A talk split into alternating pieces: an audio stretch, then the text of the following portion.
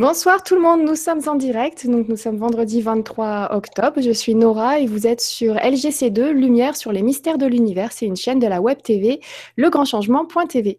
Donc je vous remercie beaucoup de nous avoir rejoints ce soir pour euh, une émission sur l'association UFO Science. Je voulais juste vous dire une petite chose. Donc la semaine prochaine, pour euh, les personnes qui ne se sont pas inscrites sur les cours par vidéo, euh, vous n'allez pas pouvoir euh, voir de conférences parce qu'il n'y a que des cours par vidéo la semaine prochaine. On finit le mois d'octobre avec euh, Claire Thomas, Jean-Michel Raoult, Cyril Liel et Alexandra Duriez. Donc tous les cours par vidéo qu'on avait entamés, ou alors les premiers, qui se dérouleront donc la semaine prochaine. Il y aura donc quatre directs la semaine prochaine, mais sur inscription. Donc je vous invite à rejoindre donc le grandchangement.tv, de cliquer sur service et accompagnement si vous désirez vous inscrire pour les cours la semaine prochaine, ou tout simplement me retrouver sur la page Facebook LGCTV2 où je mets toujours les infos, les liens pour euh, pouvoir vous inscrire. Je vous rappelle aussi que les inscriptions, c'est à prix libre pour les cours par vidéo. C'est toujours très intéressant, ça commence à un centime, donc euh, voilà, comme ça l'information n'est pas bloquée par euh, un aspect économique. voilà, l'information peut passer. Je vous remercie beaucoup à tous ceux qui s'inscrivent pour les cours par vidéo. sinon, la semaine qui suivra après, ce sera une semaine sans, sans émission et sans cours par vidéo parce que justement, il y a des projets à venir à mettre en place, donc je vais prendre cette semaine-là pour m'en occuper. Voilà, et je, tenais aussi à vous dire que j'étais très très contente de voir que encore ces, 30 derniers jours, ces 28 derniers jours, on frôle les 130 000 vues sur la chaîne. Donc merci, merci à tous ceux qui nous rejoignent, merci à tous ceux qui partagent les vidéos et qui informent donc tout le monde euh, qu'il y a cette chaîne-là avec ces informations sur tout ce qui est mystérieux, tout ce qui nous entoure. Euh, par contre, de l'autre côté, c'est que ce qu'il y a de moins bien, c'est que j'ai un peu moins de temps pour répondre à tout le monde. Voilà, euh, j'ai pas mal de messages, donc notamment en attente sur la, page Facebook. Je m'excuse vraiment sur euh, par mail ou sur YouTube. Ça fait en fait plein de points d'accès où j'ai des messages un petit peu partout. Euh, ma priorité restera toujours de, de partager l'information. Donc je m'occupe d'organiser les, les, émissions, les conférences, les cours par vidéo et tout ce qui se profile. Je vous dis rien là tout de suite, mais il y a pas, pas, mal de projets bien sympathiques que vous allez adorer. Donc je me concentre là-dessus. Et pour les messages, eh ben, je vous demanderai un petit peu de patience et puis euh, et d'essayer de chercher par vous-même euh, les informations quand c'est de cet ordre-là ou de contacter directement les intervenants qui passent sur la chaîne ne serait-ce que leur page Facebook perso parce qu'ils en ont tous. Voilà, donc je vous remercie beaucoup de nous avoir rejoints ce soir. Je vois que vous arrivez, vous êtes euh, de plus en plus nombreux, tant mieux. Et donc je suis très très très contente de retrouver un des membres de l'association UFO Science qui est Mathieu Adair. Bonsoir Mathieu. Bonsoir Nora. Merci de m'accueillir pour pouvoir parler un petit peu de l'association et merci à, à tous les participants pour, euh, pour leur accueil et pour leur petit message. Oui, ben on va parler des messages. Alors, on a notamment Elisabeth qui nous dit Bonsoir Nora et Mathieu, merci pour cette Vibra conférence qui va éclairer un peu plus nos lanternes. Merci à Nora, belle âme, chère à nos cœurs, merci beaucoup. Tes Vibras nous enrichissent de plus en plus. Elisabeth? Merci bien, Elisabeth. Euh, Tim qui est dans le coin qui nous dit bonsoir Nora et Mathieu. On se lâche plus. Euh, on a hâte de voir le côté scientifique sur ces phénomènes pour qu'ils confirment tout ce que tout le monde sait. Bonne vibra à tous, Tim. Euh, Charles aussi qui nous a laissé un message d'intro qui nous dit Bonsoir Nora, bonsoir Mathieu, très heureux d'avoir une soirée de libre pour suivre ce passionnant sujet. Une approche scientifique du sujet m'intéresse au plus haut point et bien sûr enchanté de vous retrouver tous. Charles. Donc voilà, pas mal de petits commentaires d'intro. Je vous remercie beaucoup. Je vais en sélectionner, bien sûr, je ne vais pas pouvoir tous les lire, mais je vais les sélectionner au, fil de l'émission. Comme ça, ce sera enregistré quand même sur la vidéo. Donc merci beaucoup de laisser vos commentaires et vos questions. Et donc, commençons tout de suite. Alors, l'association UFO Science, pourquoi elle existe? Voilà, quel a été le besoin et comment est-ce que vous êtes organisé? Je sais que vous êtes nombreux, est-ce que tu peux nous en parler déjà? Alors, UFO Science, déjà, c'est une association, euh, loi 1901, créée en 2007 par euh, Jean-Pierre Petit, alors, il est, assez connu dans le milieu, euh, ancien un directeur de recherche à la retraite, astrophysicien, physicien des plasmas, euh, un homme multiple, un artiste aussi. Et donc, euh, l'association a été créée dans le but d'étudier le phénomène OVNI avec une méthodologie scientifique, mais surtout avec des outils scientifiques, ce qui jusque-là n'avait pas été fait à grande échelle. Et en fait, comme, comme tu le demandes, une fausse science a été créée suite à un constat, c'est-à-dire qu'il y avait eu trois, trois, trois problématiques. Déjà, premièrement, au niveau de la communauté scientifique, on sait tous que, euh, on va dire jusqu'en 2007, euh, les 50 euh, années passées, le sujet était traité comme un tabou. Les personnes qui, s'y sont intéressées, comme Michel Bounias, on en parlera tout à l'heure, se, se, sont vus retirer leurs fonds pour mener leurs propres travaux. Jean-Pierre Petit s'est fait limoger publiquement suite à la sortie de plusieurs livres qui traitaient du sujet ouvertement extraterrestre. Ensuite, il y a eu un problème au niveau des institutions officielles, c'est-à-dire que le sujet, pendant plusieurs décennies, n'a pas été traité avec le sérieux qu'il aurait fallu mettre en place. par exemple, si on prend la création du GIPAN, euh, le groupe d'études et d'informations sur les phénomènes aérospatiaux non identifiés. Euh, ils ont publié euh, tous leurs témoignages qu'ils avaient sous la main, des PV de gendarmerie, mais dans tous ces procès-verbaux, on n'apprend pas grand-chose. On apprend par exemple que l'OVNI va à droite à gauche, qu'il avait telle couleur, qu'il s'est approché du sol. hormis quelques travaux effectués par des scientifiques, ça se compte sur les doigts d'une main, il n'y a rien d'intéressant. c'est peut-être un peu violent ce que je vais dire, mais c'est un petit peu comme un constat d'accident. En fait, c'est ça. Ouais, je suis tout à fait d'accord avec toi. Le GPAN, c'est finalement un constat euh, classique. Quoi. Bon, bah voilà, on prend, on note, on met ça dans un petit casier. Merci, au revoir, au suivant. Voilà, il y a quelques cas qui ont été étudiés, comme le cas de Trans en Provence, qu'on abordera tout à l'heure. Il y a eu des cas ratés, comme le cas des Amarantes. Bon, voilà. Euh, il y a eu quelques cas quand même où des études scientifiques ont été menées. Et puis, euh, il y a le problème de l'ufologie en général. C'est-à-dire que les ufologues en grande partie, pas tous, hein, je, ne généralise pas bien sûr, hein, euh, n'avaient pas les compétences scientifiques requises pour aborder le sujet et le gérer. Donc voilà, ça c'était, c'est vraiment un gros problème. Alors bien sûr, tout le monde connaît un petit peu le milieu de l'ufologie. C'est pour certains c'est comme de la politique, pour d'autres c'est un panier de crabes, pour d'autres encore c'est une cour d'école. Moi j'ai tendance à dire que c'est tout est vrai, c'est un peu tout ça. On le voit tous les jours. Il y a des guerres de clochers, il y a des des gens qui piquent les idées aux uns aux autres. Voilà. Euh, je, ferai une petite digression d'ailleurs tout à l'heure sur ce sujet parce que parce que c'est important. Parce que vraiment, euh, si on n'avait pas ce problème, autant de problèmes en ufologie, on avancerait beaucoup plus vite. Bon, malheureusement, c'est pas le cas. Je verrai à peu près quand est-ce que j'en parlerai. Sûrement avant d'aborder les points techniques, il euh, n'y a, pas de souci. Et donc, UFO Science a été divisé en deux domaines de recherche à la fois sur le terrain, mais aussi en laboratoire. C'est-à-dire que sur le terrain, on va s'intéresser à la collecte de données, que ce soit euh, données euh, par rapport à ce qu'observe le témoin, ce qui est pris en, cliché ou en caméra. On va s'intéresser à la surveillance du ciel, c'est-à-dire on va développer des, stations de détection automatique, et bien sûr l'analyse des données proprement dites avec des outils euh, spécifiques. Et puis il y a la recherche en laboratoire, où là c'est carrément de l'expérimentation de nouveaux types de propulsion. Et là, euh, tout le monde a déjà peut-être entendu parler de MHD, de magnéto-hydrodynamique. Donc euh, ça, c'est vraiment euh, l'un des domaines de recherche sur lequel Jean-Pierre Petit a travaillé depuis les années 60. Et donc, on, verra quelques images tout à l'heure de ce qu'on a pu réaliser depuis depuis maintenant six ans, six ans. Mhm. Et vous verrez qu'il y a eu quelques quand même quelques beaux points marqués au niveau de la communauté scientifique euh, sur le sujet. Pas mal, pas mal, suspense. Restez avec nous. Exactement.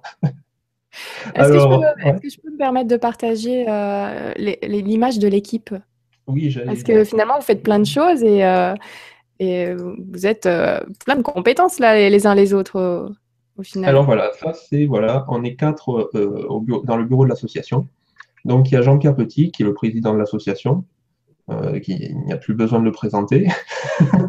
vous tapez Jean-Pierre Petit sur Internet, vous allez avoir toute la biographie complète de, tout ce qu'a fait Jean-Pierre Petit dans sa vie.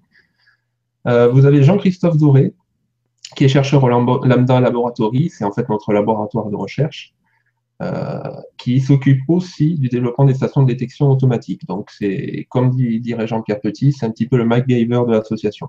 Vous lui donnez trois bricoles, il vous fabrique une coupe, il n'y a pas de souci.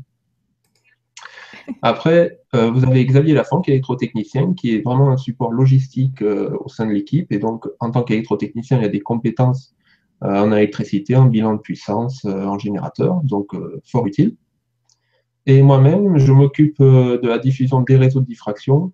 Je vous montrerai tout à l'heure de quoi il s'agit, comment on s'en sert et son utilité. Et je m'occupe de toute la mise en place des procédures d'intervention sur le terrain. C'est-à-dire qu'on on va s'intéresser aussi à, euh, au prélèvement d'échantillons euh, végétaux, euh, échantillons de terre, dans le cas d'un atterrissage allégué à, un ovni. Alors par contre, toute la soirée, je vais dire ovni. je sais qu'OVNI, c'est objet volant non identifié, bien sûr. Normalement, il faudrait dire PAN, phénomène aérospatial non identifié.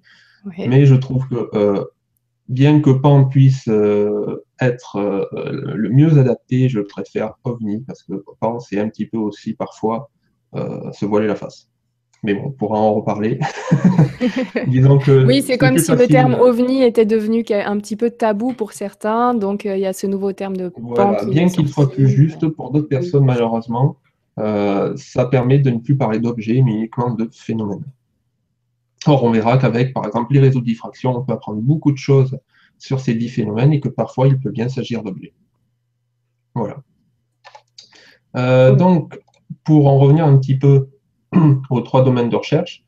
Euh, je, on peut commencer par exemple par la collecte de données. Oui. Donc, euh, l'idéal, ce serait peut-être de montrer deux clichés, disons deux clichés caractéristiques connus du phénomène ovni, comme celui de la vague belge. Est-ce que c'est celui-là? Celui-là, tout à fait, oui. Allez, je le partage, voilà. Ah oui, il est connu, celui-ci. Voilà, celui-là est très connu. Euh, c'est, euh, je crois que c'est l'Omni Petit Richin, celui-là, qui aurait été réalisé, un cliché qui aurait été réalisé dans les années 90 euh, lors de la vague belge. Alors là, on voit bien qu'il y a un objet, on voit bien qu'il y a des sources lumineuses. maintenant, hormis le fait qu'on voit bien que c'est un objet matériel, on n'en saura jamais plus. Je sais que depuis, le, celui, la personne qui a réalisé ce cliché a avoué avoir réalisé un faux. Euh, peut-être bien, mais ce qui serait intéressant, c'est qu'il refasse son expérience et qu'on puisse cette fois analyser vraiment les sources lumineuses qu'il avait utilisées et pour vérifier qu'il dit bien avoir fait un faux. Parce que pour moi, dire qu'on a fait un faux, c'est aussi un témoignage, mais ça n'apporte rien de plus. C'est, voilà, il est de bonne foi peut-être, mais on n'en a pas la preuve. On n'a même pas la preuve que ce soit un faux, c'est vrai. oui, je, sais qu'il a montré la maquette qu'il avait utilisée, mais moi je serais vraiment intéressé pour qu'il refasse l'expérience qui nous montre bien que, ah, effectivement, à l'époque, il avait procédé ainsi, et ça donne bien le résultat qu'on a observé à l'époque. Voilà, sinon il y aura toujours un doute. Euh, les gens auront toujours un doute sur ce qui est vraiment arrivé. Est-ce que c'était un ovni? Est-ce que c'est pas un ovni? Est-ce qu'au final il a fait il a avoué avoir fait un fake pour faire parler de lui Voilà, les gens vont, partir sur des hypothèses un petit peu loufoques. Donc euh, là, dans ce cas-là, euh, ce qui aurait été intéressant, c'est d'utiliser ce qu'on appelle un réseau de diffraction. Parce que des clichés comme ça, que ce soit dans les journaux, euh, à la télé, sur Internet, elles sont nombreuses. Enfin, ces clichés sont très nombreux. Ils sont parfois flous. Il y a pas mal de fake, enfin de faux, voire des méprises.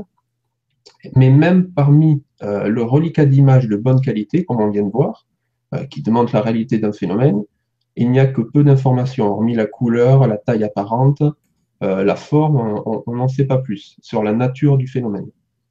Donc là, ce qu'il faudrait faire, c'est réaliser un cliché de spectre. Alors, qu'est-ce que c'est un spectre? Euh, Vous dites peut-être euh, que, vous n'en avez jamais vu, mais en fait, si. un arc-en-ciel, c'est un spectre. En fait, un spectre, c'est le résultat de la décomposition de la lumière. C'est-à-dire que dans le cas d'un arc-en-ciel, vous avez la lumière du soleil qui va être diffractée, donc décomposée par les fines gouttelettes d'eau en, suspension dans l'air, et donc qui va réaliser un arc-en-ciel, donc un spectre. Et donc, à partir euh, d'un spectre, il est possible de connaître énormément de choses. Et c'est exactement la méthode qui est utilisée par les astrophysiciens, par les astronomes, pour étudier les astres.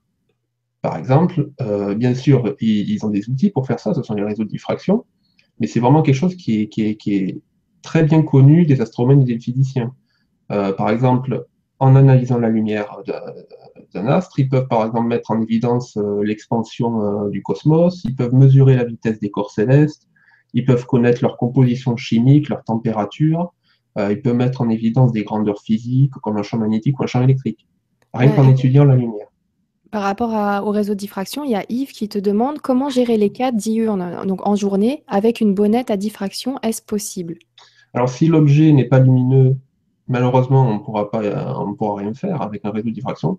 Par contre, si l'objet est suffisamment lumineux, même de jour, on pourra toujours espérer avoir un spectre. Ce qui est important, c'est le contraste entre euh, la lumière et euh, le, fond lumineux. Voilà, si c'est en, pleine journée, euh, ciel bleu éclatant, vous prenez une photo d'une source lumineuse, il y a de fortes chances que vous aurez carrément euh, tout le fond diffus de la lumière du soleil qui va venir polluer un petit peu votre cliché. Donc vous n'aurez rien.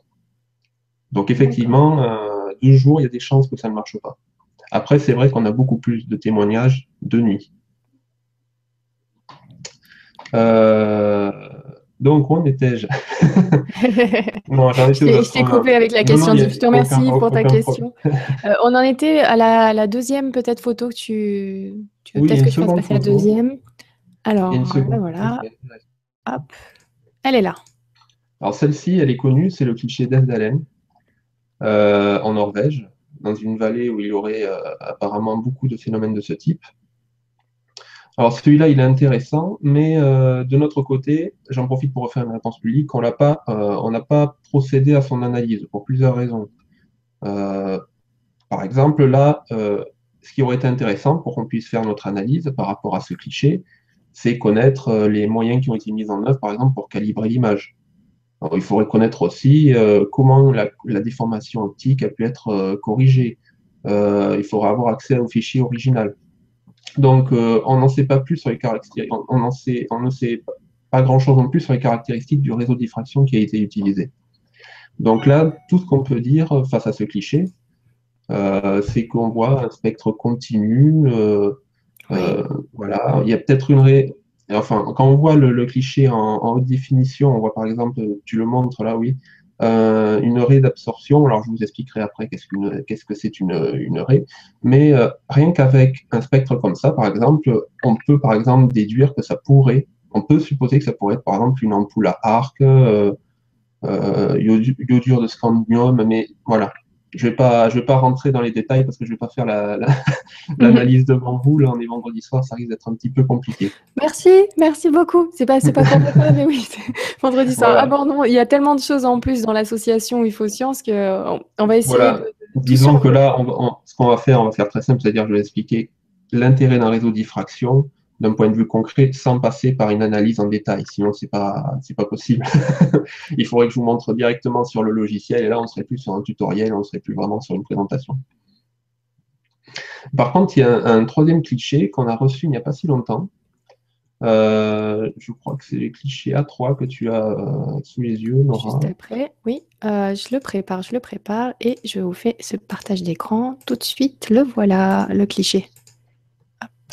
Alors voilà, c'est un cliché, pareil, des clichés comme ça, on en trouve plusieurs centaines, euh, plusieurs centaines euh, presque par jour sur Internet.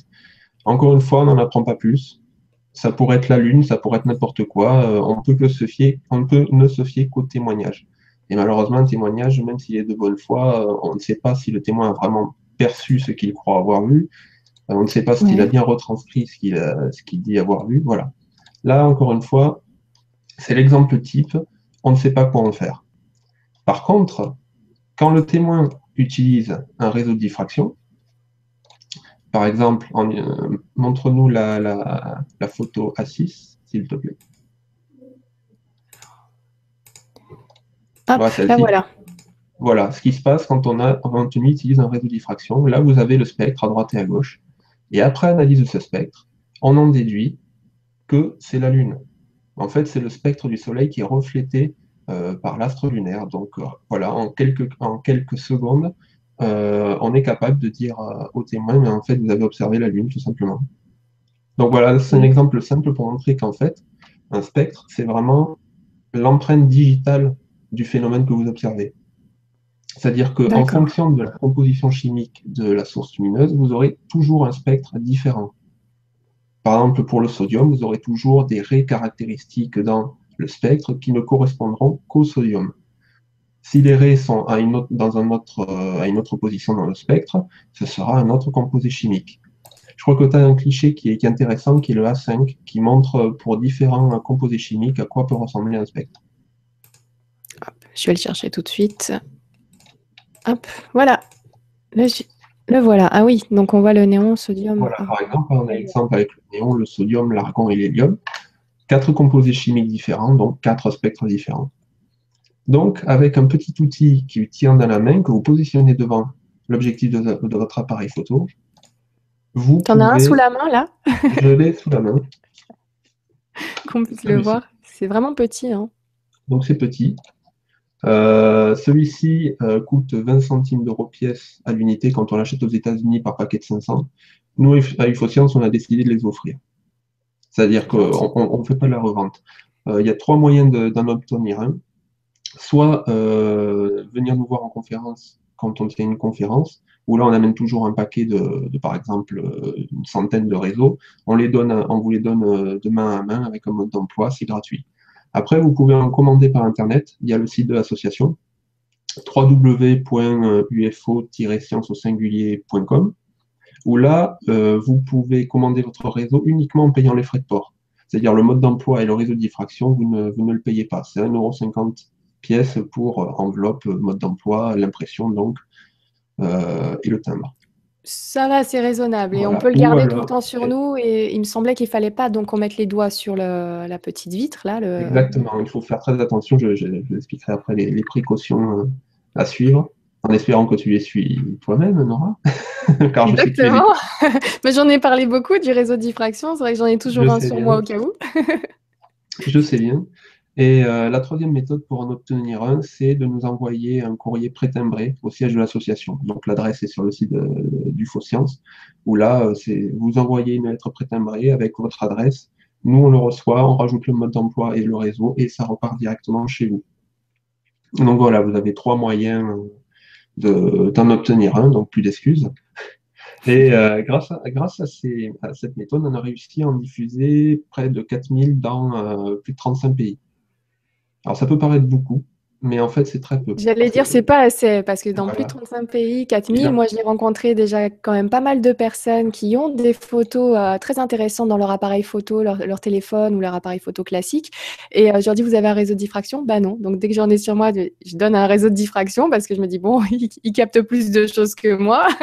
Mais euh, ça serait bien que tout le monde en ait un. En tout cas, tous ceux qui sont intéressés par le phénomène OVNI, pour 1,50€, vous en avez toujours un sur vous. Et comme ça, dès que vous voyez un phénomène lumineux étrange, vous le prenez, vous le placez devant et puis là, on a le code barre du phénomène lumineux. Enfin, vous envoyez ça à, science bien sûr, parce que moi, je serais incapable de dire à quoi correspondent toutes ces lumières, tous ces spectres. Mais euh, voilà, en tout cas, on pourrait en savoir beaucoup plus. Alors, le code barre, c'est une belle image que tu as donnée, qui est même meilleure que l'empreinte digitale.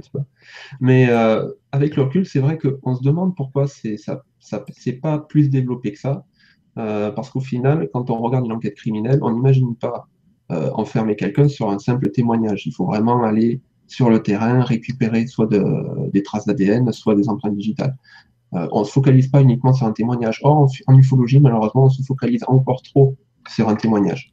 heureusement, il y a pas mal d'associations ufologiques qui ont compris maintenant l'intérêt des, réseaux de diffraction. Je pense notamment à Christian Comtesse, des présidents des repas ufologiques, qui, qui est un bon vecteur d'information sur ce sujet euh, qui, nous demandent régulièrement des réseaux de diffraction pour les diffuser dans ses repas.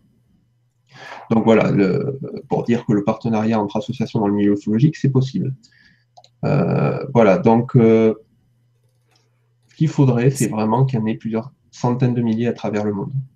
Oui, d'ailleurs pour, euh, pour les repas ufologiques et Christian Comtesse, donc soit vous le contactez directement, mais sinon vous tapez euh, lesrepasusfologiques.com ou .fr, ça, ça marche, et euh, vous allez euh, peut-être avoir la chance de vous rendre compte que vous avez un, un, repas ufologique organisé dans votre ville. Donc à ce moment-là, vous allez voir le responsable du repas ufologique pour lui parler de vos cas, de ce que vous avez pu trouver, ou sinon directement via Facebook à Christian Comtesse.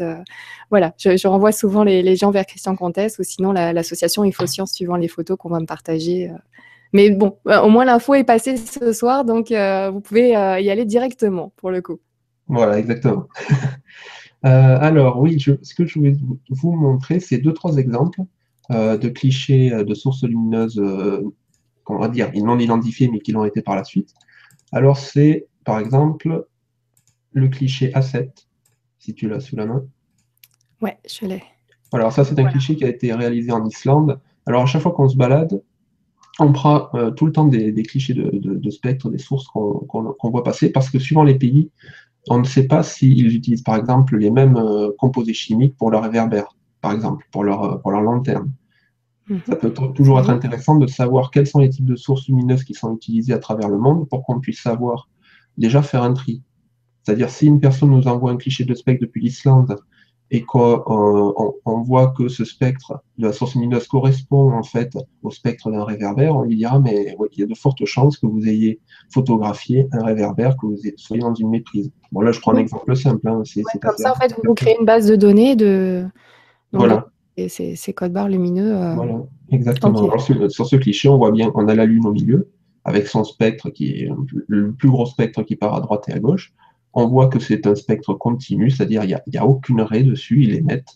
Euh, donc là, c'est un spectre caractéristique du Soleil. Donc c'est à ça qu'on voit directement que c'est la Lune. Et pour les réverbères, vous voyez, là, les spectres ne sont pas continus. Il y a des raies soit lumineuses, soit des raies sombres. Et en fait, c'est ça qu'on va analyser. C'est-à-dire qu'on va regarder la position de ces raies, et en fonction de la position de ces raies, on peut découvrir la composition chimique de l'objet. Donc, ça signifie que même si votre cliché est en noir et blanc, on peut l'exploiter. Ça, c'est une question qui revient souvent. Est-ce que les couleurs sont importantes? C'est un indice, mais euh, pour la composition chimique, c'est pas obligatoire. Un cliché noir et blanc ou un cliché couleur, c'est pas grave, on arrivera quand même à connaître la composition chimique de l'objet. D'accord. Je vais, te sortir un petit peu de, de, cette partie technique avec une question de Yves qui me démange. Là, j'ai envie de te la poser tout de suite. Euh, il nous dit J'ai tenu quatre ans pendant euh, j'ai tenu pendant quatre ans un blog sur la problématique OVNI. Je me suis rendu compte qu'en France, la question était définitivement politiquement incorrecte. Est-ce que les choses ont évolué depuis 2010 euh, et le travail que vous faites est-il risqué? Alors, bonne question. c'est vrai que J'aurais tendance à dire qu'au niveau franco-français, ça n'a pas franchement beaucoup évolué. Au niveau international, euh, plutôt, ça c'est bien reçu, je veux dire. Euh, mais en France, on a vraiment un, problème. Je, je, il est multiple ce problème. Déjà, euh, bah, voilà, ça va me permettre de, de, vouloir, de parler un petit peu de, la discrétion que je voulais faire sur l'ophologie. D'un point de vue des, des institutions officielles, par exemple. Euh, je dirais pas que c'est politiquement incorrect d'en parler parce qu'il y a le GIPAN qui existe, donc un organisme officiel qui est censé s'occuper du problème. Ces personnes connaissent notre association. On a déjà été en contact avec leur directeur, avec, les trois directeurs précédents, M. Patenier, M. Blanc et là Xavier Passot. On, on, a déjà été en contact par email ou au téléphone. Ces personnes nous connaissent, savent qu'on fait un travail qu'ils reconnaissent en off intéressant. Mais c'est pas pour ça qu'on va être invité à présenter nos travaux. Par exemple, l'an dernier, en juillet 2014, s'est tenu ce qu'on appelle le CAIPAN. Alors, je vais reprendre exactement ce que signifie CAIPAN parce que je ne l'ai pas en tête. Voilà, collecte et analyse des informations des phénomènes aérospatiaux non identifiés.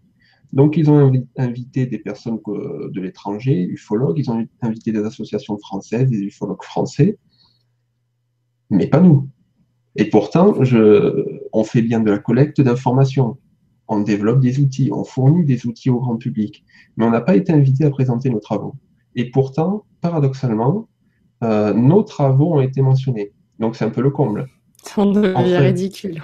Voilà, euh, je crois que c'est Gilles Munch qui a présenté euh, sur une des diapos, elles sont disponibles sur Internet, les PowerPoint sont disponibles sur Internet. Vous avez une de nos stations de détection qui est montrée, vous avez un réseau de diffraction qui est montré, mais au final, euh, mais l'association n'est pas mentionnée, n'est même pas invitée. L'UFO-Science ah. apparaît, mais on ne peut pas commenter nos propres travaux. Ah oui, d'accord. Je ne sais pas, euh, pourquoi ne pas nous inviter? Est-ce que c'est par peur? Est-ce qu'on risque de poser des questions qui fâchent? Je ne sais pas. Ou est-ce que c'est parce que Jean-Pierre Petit est connu pour avoir un caractère d'être un homme Non, parce que vous cherchez vraiment. Ah, je sais pas. Si, faut, faut peut-être pas trouver, je sais pas. Les autres ne cherchent pas, mais ça, si. ils s'intéressent au phénomène, donc ils cherchent aussi, mais peut-être pas avec les mêmes méthodes que nous. Euh, voilà, parce qu'il faut vraiment pas généraliser. C'est pas toutes les personnes qui ont été invitées, ce, voilà, ce sont pas forcément des personnes qui n'y connaissent rien. Hein. Non, non, quand je pense à ça, je pense sincèrement qu'au Japon. C'est vraiment. Euh, c'est ciblé. Donc politiquement incorrect, euh, non, mais disons que c'est quand même assez hypocrite euh, de ce côté-là. C'est hypocrite. Et de l'autre côté, il y a le monde ufologique qui, a vraiment des problèmes de relationnel. Alors, tout le monde est d'accord pour dire euh, que les gardes-clochers sont inutiles, qu'on perd du temps avec ça. Mais à côté de ça, euh, les personnes qui étaient présentes ce jour-là ne se sont pas plus étonnées que ça ouvertement qu'UFO-Science n'était pas invité. Donc voilà, c'est bizarre comme situation. après, l'autre problème, euh, pour savoir si les choses ont évolué euh, depuis 2010, Je dirais que oui. C'est-à-dire, ce qui est important quand on fait nos travaux, ce qu'on espère, c'est que les gens puissent les développer de leur côté aussi. C'est-à-dire, c'est vraiment de populariser un petit peu tout ce qu'on fait, c'est-à-dire populariser les réseaux de diffraction, populariser les stations de détection, montrer au maximum de personnes dans le monde ce qu'il faut faire. Mais au lieu de ça, les personnes vont plutôt, au lieu de venir nous aider à mener à bien ce qu'on est en train de faire, vont plutôt créer leur propre structure, redémarrer de zéro, refaire les mêmes erreurs donc qu'on a pu faire à une époque, alors qu'il aurait été plus logique de nous rejoindre. Euh, on a déjà corrigé les problèmes pour lesquels tout le monde va se retrouver, euh, auxquels tout le monde va se retrouver confronté, mais non, ils créent leur propre structure et bien souvent euh, s'approprient les idées sans citer les sources. Et ça, c'est vraiment quelque chose, euh, je veux dire, en science, c'est le béaba. Quand on fait une publication scientifique, on cite ses sources. Donc, c'est pas réglo. voilà. Il y a, un problème euh, de, d'hypocrisie, je ne sais pas comment le décrire, on a un problème d'éthique aussi, c'est-à-dire sur les méthodes euh, à employer pour avancer. Est-ce qu'on est prêt à travailler avec des militaires ou pas? Il y a des personnes qui souhaiteraient, c'est vrai, travailler avec l'armée, à l'armée il y a de l'argent, c'est vrai qu'on pourrait avancer plus vite, mais après, il y a un problème d'éthique. Et ça, ce problème d'éthique, par exemple, ça se retrouve quand on est, par le passé, plusieurs tentatives de fédération des associations, où c'est vrai, l'idéal, ce serait de fédérer des associations. Malheureusement, c'est très compliqué pour les problèmes d'ego, pour les problèmes d'éthique. Parce qu'une association qui dira non, moi je veux travailler avec les militaires, nous on dira non, malheureusement, nous on ne veut pas, non pas que tous les militaires sont des salauds, je ne dis pas ça, mais simplement on n'a pas la garantie euh, de la transparence de l'information. Est-ce que s'il y a des résultats, est-ce qu'ils seront communiqués au public? Il n'y a aucune garantie. Alors qu'avec une association comme la nôtre, loi 1901, tout est transparent, tout sera dit. On maintiendra l'anonymat du témoin s'il le souhaite, mais les résultats seront diffusés au monde entier. Voilà. Voilà. Après, est-ce que le travail euh, au sein de l'association est risqué, je dirais, euh, J'aurais tendance à dire euh, d'un point de vue professionnel peut-être, mais à condition de ne pas tomber dans le folklore. De l'autre côté, moi personnellement, d'un point de vue professionnel, j'ai pas ce problème parce que c'est vraiment, on est, on est vraiment, euh, on utilise des outils scientifiques, on a une méthode scientifique. On peut rien dire contre ça, c'est pas du folklore, donc il euh, n'y a pas vraiment de problème. En effet, finalement, il y a, beaucoup de peur pour pas grand-chose, mais c'est intéressant de voir que finalement beaucoup d'associations ou, euh, ou de personnes qui s'intéressent à ces dossiers-là se rendent quand même compte que ça serait mieux de partager toutes ces informations et de travailler ensemble. Maintenant, il y a déjà une prise de conscience, c'est déjà positif et, j'espère qu'avec le temps, euh, on arrivera à trouver euh, comment faire pour travailler tous ensemble et avancer tous ensemble là-dessus de ce côté-là, je ne me fais pas d'illusions, malheureusement, du moins pas pour tout de suite. c'est bien trop. Les, guerres de clochers sont toujours un petit peu dans nos têtes, dans nos esprits, les, guerres. Ouais, mais attends, attends, les jeunes arrivent, hein, et puis ils s'en fichent de ah, ça. Hein. donc, euh, je pense que je pense pas tellement aux anciens, très très anciens, surtout ceux qui ont connu cette période où c'était carrément juste impossible de prononcer le mot ovni euh, dans la rue. Là, on peut encore, ça s'ouvre un petit peu plus, on peut un peu plus le prononcer sans, euh, sans faire rire. À une époque, ça a été très très dur. Donc, on a, il y a beaucoup de personnes qui ont vécu cette époque-là et qui, ça a été vraiment très traumatisant pour eux. Donc, euh, ils font très très attention à leurs arrières, très attention à leurs trouvailles, à leurs recherches, ainsi de suite. Et parce qu'il y a eu beaucoup beaucoup d'agressivité à cette époque. Mais ça se détend là en ce moment. Franchement, c'est très positif. En tout cas, moi, je suis beaucoup plus positif à à, l'avenir euh, en ce qui concerne les mm. recherches dans le, dans le domaine UFO. Après, c'est peut-être un effet de mode. C'est vrai qu'aujourd'hui, on peut en parler plus librement. C'est vrai. Après, faut voilà, faut rester, faut rester sérieux. Faut pas tomber dans un folklore, euh, euh, on va dire petits hommes verts. C'est vrai que quand on entend ça, forcément, on sait que la conversation va être compliquée. Quand on est face à une personne qui dit qu'on a vu des petits hommes verts. Mais bon, ça c'est un petit peu passé. Oh, moi, vert ou gris ou bleu ou blanc ou brun, ou peu importe. Tout m'intéresse. on est nombreux dans ce cas-là. En tout cas, sur le grand changement, c'est pas la couleur qui nous bloque, ni la forme. Donc... Euh. Je me doute bien. alors, euh, est-ce qu'on poursuit au niveau des, photos? Est-ce que je peux te prendre quelques questions? Euh, Oui, on peut terminer sur les photos. Je crois qu'il y en avait trois, quatre autres, à 8, de A8 à 11 en fait. Allez, très bien. Alors, on était sur celle-ci et tu vas me dire si c'est euh, si bon.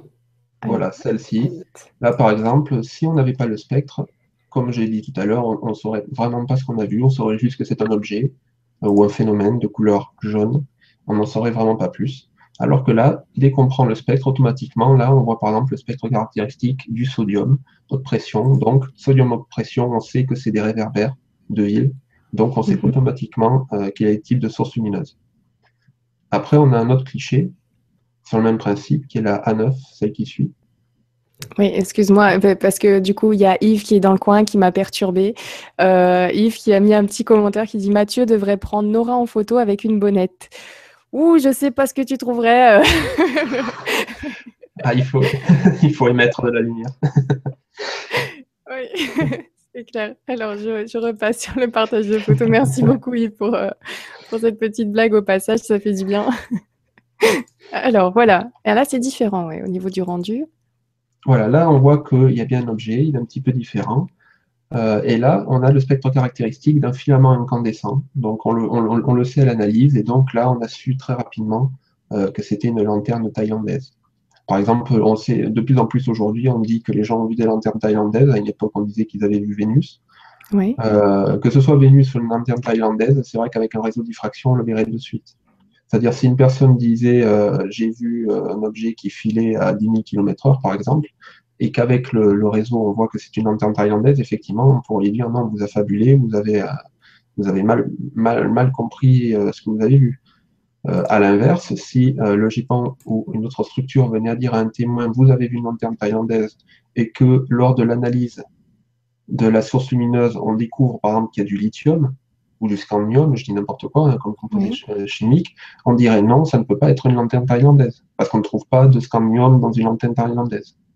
Donc voilà, le, réseau de diffraction, c'est vraiment un outil pour le témoin.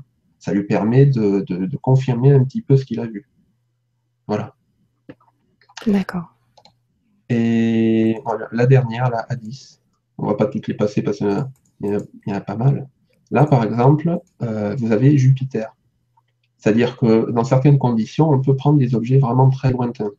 Alors, ça dépend bien sûr du type d'appareil qu'on utilise, euh, du temps de pause, euh, de la façon dont on sert du réseau, mais pour montrer que même un objet lointain, on, peut en faire, on pourrait avoir son spectre. Parce que c'est vrai que beaucoup de personnes me disent oui, c'est bien les réseaux, mais euh, quand l'objet est trop loin, on ne peut jamais avoir son spectre. Ça peut arriver qu'on n'ait pas son spectre, comme euh, les phares d'un avion par exemple, mais par contre, dans certaines conditions, voilà, on a la preuve qu'on peut avoir un spectre. Voilà, c'est un petit peu une réponse pour montrer que finalement, dans certaines conditions, c'est possible. En effet. Merci beaucoup. Il y a Jean-Christophe qui te dit Tu es très clair, Mathieu. Jean-Christophe Doré.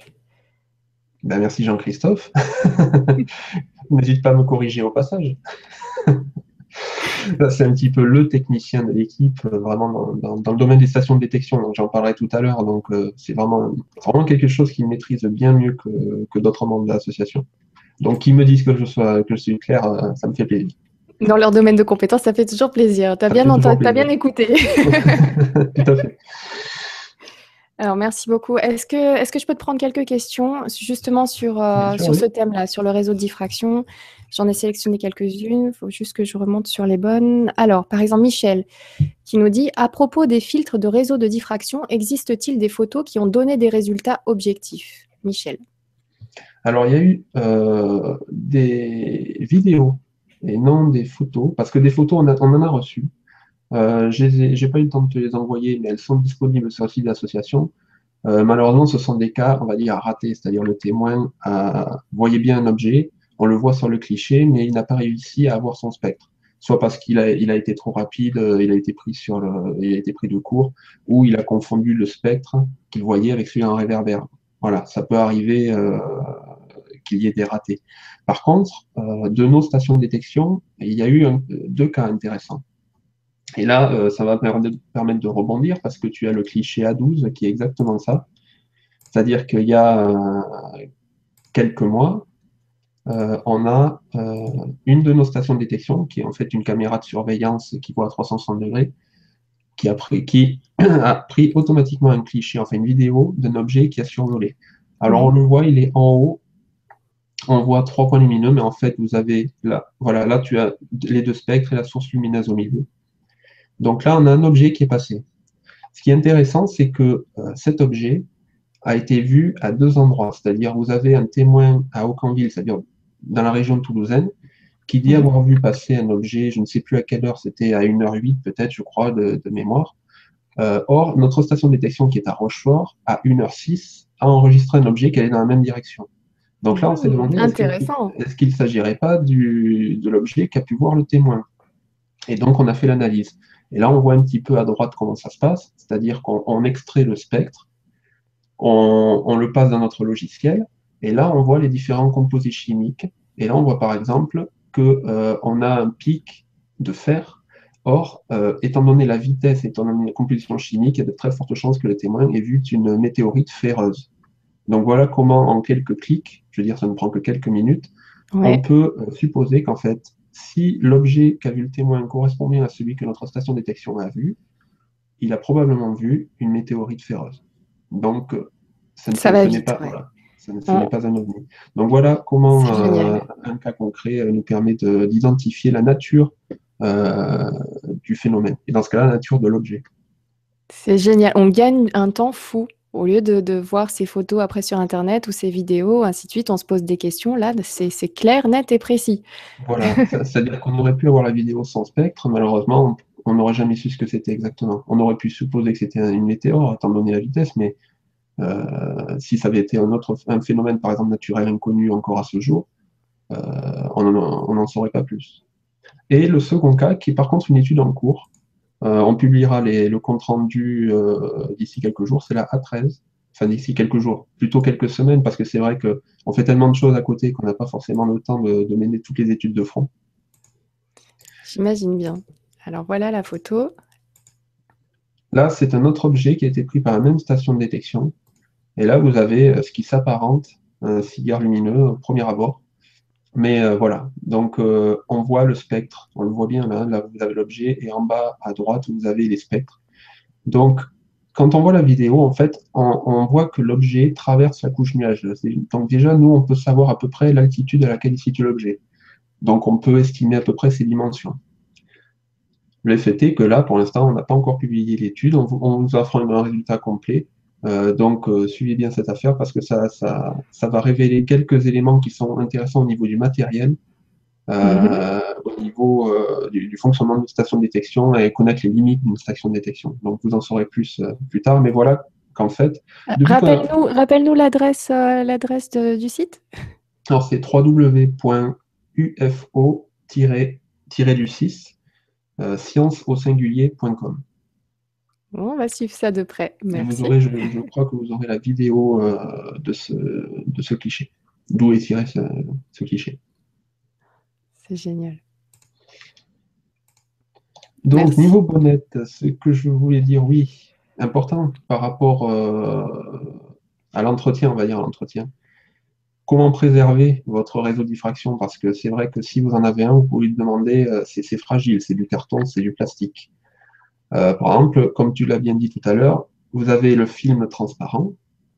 Ne jamais le toucher avec les doigts, toujours bien le garder euh, au sec. Alors l'idéal, c'est dans le portefeuille, bien à plat euh, dans votre portefeuille ou dans votre pochette de l'appareil photo, c'est encore mieux. pourquoi on appelle ça un réseau? Je ne l'ai pas dit tout à l'heure. En fait, ce que vous pensez être un film transparent, en fait, vous avez 500 microsillons par millimètre. C'est-à-dire ce sont ces petits sillons dans le plastique qui vont décomposer la lumière. Ça va permettre de décomposer la lumière. Donc en fait, si vous posez les doigts sur le film plastique, vous allez écraser ces sillons, donc vous allez le détériorer. Voilà, c'est pour ça que c'est important. Euh, ce qui est important aussi, c'est de garder l'abri de l'humidité, bien sûr. C'est du carton. c'est c'est périssable. Alors moi, Ce n'est pas un dessous de verre. Exactement, il faut faire très attention. On y fait vraiment attention, ouais. après, comme c'est 20 centimes d'euros pièce, s'il si, est détruit, euh, il suffit de nous recontacter, ce sera très facile d'en obtenir un nouveau. On en a toujours en stock, on le renouvelle régulièrement. Euh, du coup, l'intérêt, comme tu l'as dit, c'est de l'avoir toujours à portée de main. Et à côté de ça, on a développé un autre modèle de réseau de diffraction qui est ce qu'on appelle le SpectroKit, qui est une marque déposée, et qui en fait se raccroche à votre euh, téléphone portable. Et en fait, c'est une capsule adhésive. C'est-à-dire que dès que vous voyez un ovni, c'est-à-dire où un phénomène spatialement identifié. Vous ne savez pas où vous avez mis votre bonnette diapositive, vous ne savez pas, vous, vous, la cherchez un peu partout. Là, vous l'oubliez, votre bonnette, mais dès que vous en avez besoin, vous savez où elle est.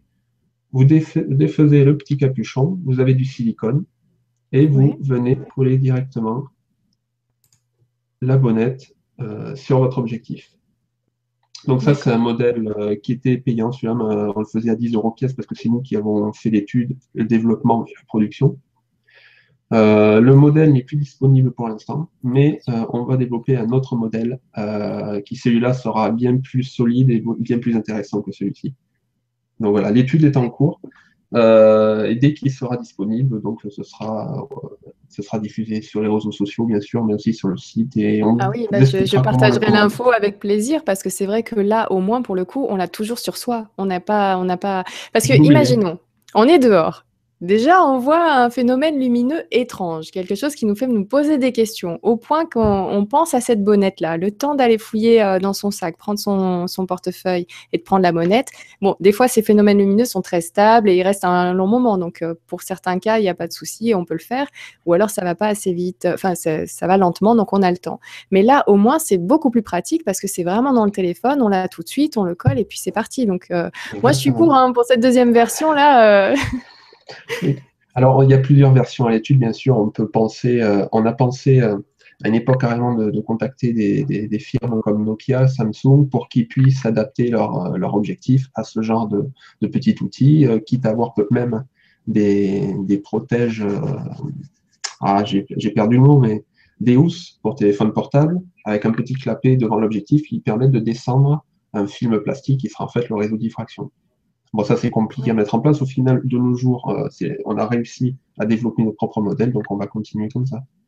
On Mais voilà, mieux servir par soi-même parfois. Et puis là, là, ce sera pratique aussi quand même à diffuser. Et puis on en parlera euh, comme il faut. Donc euh, moi, j'en veux un déjà.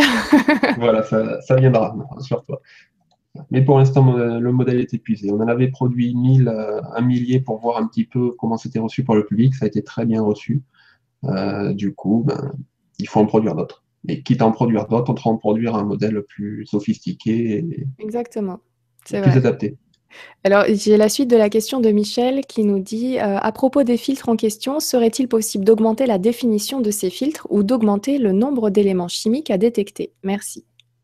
Alors, la définition des filtres, en fait, il n'y a pas vraiment de définition, c'est-à-dire que dans le commerce, vous pouvez commander des filtres avec un nombre de, de, de, raies par euh, millimètre différent. Là, nous, c'est 500. 500, je crois que c'est même marqué dessus. Voilà, vous l'avez en haut. Je ne sais pas si on va bien le voir.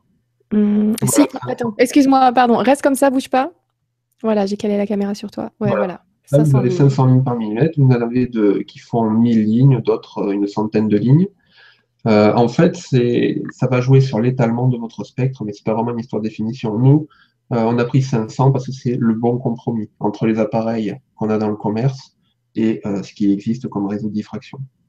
Mais au final, ça ne ça, ça va rien changer. Après, vous avez des réseaux de diffraction en époxy, en verre, des versions solides utilisées euh, plutôt par les astronomes amateurs pour mettre sur leur télescope. Voilà, c'est pareil. C'est n'est pas une histoire forcément de définition, c'est plutôt le nombre de raies par millimètre qui doit être adapté à votre appareil. D'accord, merci beaucoup. Et je vais juste euh, reprendre une autre question de Yves. Donc Yves et Michel étaient, avaient des questions assez techniques sur le réseau de diffraction. Donc encore une petite avant de passer à la suite. Donc Yves qui dit la réponse spectrale correspond-elle à l'analyse du milieu ambiant ionisé ou la nature même du pan du ou ovni qui génère la source de lumière? Yves. Alors la réponse spectrale, est très, très précise la question pour le coup. la réponse correspond-elle à l'analyse du milieu ambiant ionisé ou la nature même du pan qui génère la source lumineuse? Alors ça, oui, il y a. Euh, j'ai pas abordé le sujet parce que je pensais pas aller jusque-là. Euh, quand j'ai parlé tout à l'heure de, de raies spectre, de raies dans le spectre, euh, en fait, des fois vous avez des raies sombres, des fois vous avez des raies lumineuses. En fait, c'est ça, c'est soit une raie en absorption, soit une raie en émission. Alors quand c'est en absorption, ça veut dire que la source a traversé, par exemple, un gaz qui a retiré euh, certaines longueurs d'onde. Un spectre, c'est un nombre de longueurs d'onde qui se suivent, qui a retiré certaines longueurs d'onde, et c'est ce qui nous permet de voir, euh, de connaître la composition chimique. Si les raies sont lumineuses, donc en émission, c'est que c'est le gaz lui-même qui a émis le, la lumière. Donc voilà, c'est un indice. Donc je pense que c'était ça le but de la question. Oui. J'espère. J'espère aussi. Merci, merci Yves. Tu nous diras en commentaire si. Euh, tu... à reposer la, question différemment, c'est peut-être moi qui me réponds. Si tu veux aller plus loin, n'hésite pas à réécrire une autre question. C'est en libre accès. Alors, euh, il y a Charles qui a une question qui te dit euh, Coordonnez-vous vos recherches au niveau international ou ceci n'est-il pas possible? Merci. Alors, tu en as parlé tout à l'heure, donc la communication peut s'avérer parfois un petit peu difficile, mais au niveau international, est-ce qu'il y a plus d'ouverture ailleurs? Euh, Est-ce que vous partagez des recherches avec d'autres personnes à l'international? Au niveau international, oui, vu qu'on a pu diffuser des réseaux dans plus de, 35 pays, notamment dernièrement, c'était au, Sénégal, au Japon bientôt, parce qu'on a maintenant on a, une équipe de traduction qui des personnes intéressées qui vivent au Japon. Je crois que la personne est expatriée mariée avec une japonaise qui du coup nous ont traduit le mode d'emploi des réseaux diffraction en japonais. Donc là, voilà, c'est voilà une aide vraiment concrète qui leur a pris quelques jours et je les remercie encore infiniment, euh, qui nous permet de, communiquer maintenant avec le Japon dans leur propre langue. Ça, c'est important. Euh, après, c'est vrai qu'on est en contact avec beaucoup de personnes en Amérique du Sud, euh, du côté de l'Équateur. Euh, j'attends des nouvelles de ce côté-là. J'ai été contacté il n'y a pas très longtemps pour pouvoir diffuser des réseaux de diffraction là-bas. il y a des associations comme UFO Data, une, nouvelle association qui, qui, reprennent un peu les travaux qu'on a fait nous. Alors tu vois là, ça pose pas de problème. Qu'ils les récupèrent, il faut qu'ils en parlent, c'est-à-dire ils s'intéressent au spectre, ils s'intéressent aux stations mais ils ont eu la décence tout simplement dans leur publication de mentionner l'origine, simplement UFO Science, le lien, voilà, les stations de détection, l'origine de, cette idée particulière vient de là. Donc voilà, ça c'est une, recherche saine, c'est quelque chose, euh, voilà, la personne mentionne ses sources, après elle fait ce qu'elle veut avec notre concept, il n'y a pas de souci. Mais voilà, c'est effectivement le travail au niveau international fonctionne bien. Il n'y a, a, pas de souci. Après, les contacts ne sont pas non plus énormes. C'est-à-dire qu'aux États-Unis, il y a énormément d'associations qui tournent autour du folklore, euh, Petit Gris, Roswell, etc. Mais pas beaucoup, malheureusement, d'associations qui tournent autour de la science. Et pourtant, les réseaux de diffraction à la base, c'est une idée américaine. Donc voilà, nous, on, l'assume complètement. C'est pas notre idée. C'est une idée qui date de l'armée, euh, l'USAF, dans les années 50, qui a développé cette idée-là pour étudier les ovnis qui à l'époque étaient supposés être des armes russes ou des, appareils russes, qui ensuite a été récupéré par le GEPAN dans les années 80. Euh, ensuite, c'est un peu tombé dans l'oubli et donc nous, on a récupéré l'idée pour la, pour la développer au niveau international. Donc voilà un petit peu comment la recherche scientifique au niveau international devrait fonctionner. C'est une récupération d'idées, chacun se cite et voilà, on avance. Merci beaucoup. Merci Charles pour ta question. Alors, euh, on avance un petit peu sur euh, le reste, euh, sur ce que vous faites. Et je vois qu'il est déjà moins 10 passé.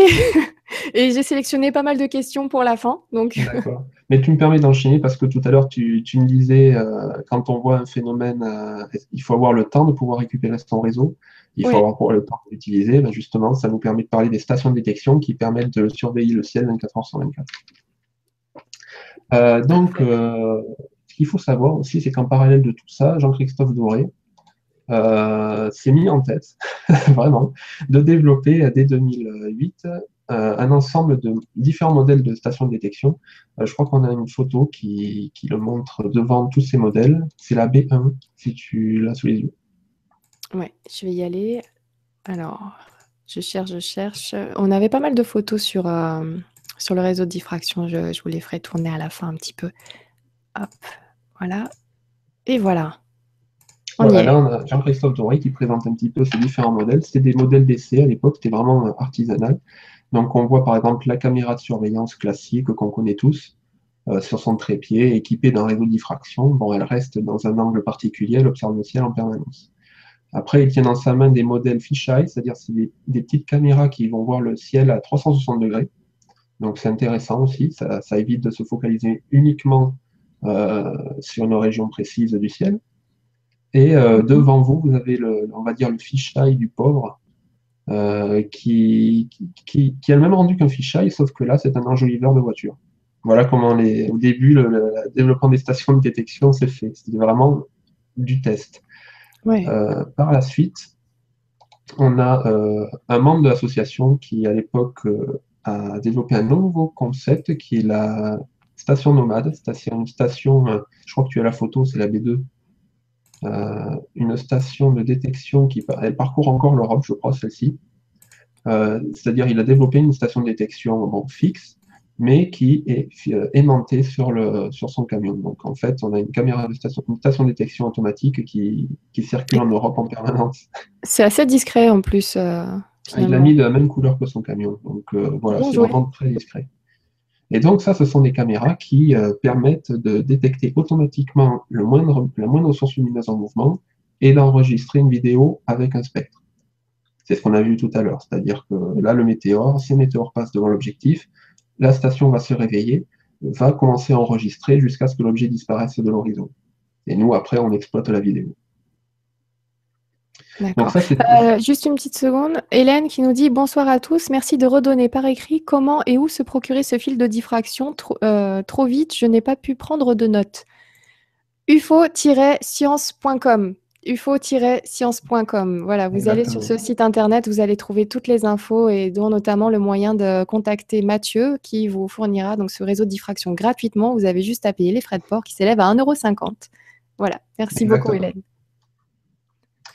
Euh, ou alors directement nous contacter via, via Facebook aussi, c'est vrai qu'on entretient la page euh, assez souvent. Euh, et donc ça, c'était les premières stations. Euh, mais on a développé, enfin, Jean-Christophe a développé un concept beaucoup plus sophistiqué, qui est UFO Catch, qui est euh, la photo B3 que tu as, Nora. Ok, j'y vais. Ah oui, ah oui. On voit qu'avec le temps, euh, dis donc, voilà, là, plus, là c'est design en plus. Hein. Très design, en fait, qui s'est basé sur une lyre de boîte de nuit, c'est-à-dire ce qui permet d'envoyer des lasers un petit peu partout dans, dans, une salle de boîte de nuit, sauf qu'il a enlevé les lasers et il a mis les caméras. Et là, on voit, il y a deux caméras. Le, une caméra, la plus grosse, qui a un réseau de diffraction qui permet de réaliser un spectre, et euh, une plus petite caméra qui, elle, va zoomer sur l'objet automatiquement. Donc là, vous avez une station qui, au lieu de regarder dans une seule direction, va se diriger euh, vers l'objet qui est, et le suivre. C'est ça qui est le plus important. Il va le suivre, mhm. et en le suivant, il va même pouvoir calculer sa vitesse euh, s'il y a deux stations UFO catch comme ça dans une région, on va pouvoir faire une triangulation, on va pouvoir connaître la position de l'objet euh, dans l'espace en temps réel. Donc voilà, ça c'est un modèle. Bon, le problème c'est que ce modèle-là coûte très cher forcément parce qu'une lyre à la base ça coûte quand même plusieurs milliers d'euros et euh, elle a été modifiée pour ajouter des équipements. Mais ça c'est pour montrer qu'une association qui a un petit peu les reins solides peut se permettre d'avoir ce genre d'équipement, y compris un astronome. C'est vrai que les astronomes ont l'habitude de mettre beaucoup d'argent enfin d'investir dans du matériel optique. Euh, voilà un, type de modèle qui pourrait intéresser à la fois les astronomes, mais aussi le grand public euh, qui a un petit peu les moyens. D'accord. Et euh, d'ailleurs, vous avez sur Internet, sur le site, alors soit vous avez sur la chaîne YouTube UFO-Science, et là, vous, ou sur le site de l'association, vous, avez un reportage de 6 minutes qui présente le système en action. C'est-à-dire, on, a été suivi par une équipe de tournage, euh, des, jeunes qui faisaient une formation dans l'audiovisuel, qui ont souhaité nous suivre le jour du test de ces stations de détection. Et là, vous pourrez voir euh, comment une station de détection fonctionne, à quelle rapidité elle agit. Euh, il faut avouer que c'est assez impressionnant. Là, c'est de la robotique. On est vraiment sur de la robotique. Et après ça, bien sûr, il fallait aller encore plus loin. Et Jean-Christophe Doré a créé UFOCatch la version 2. Et là, tu l'as, je crois, c'est la B4. Hop, voilà.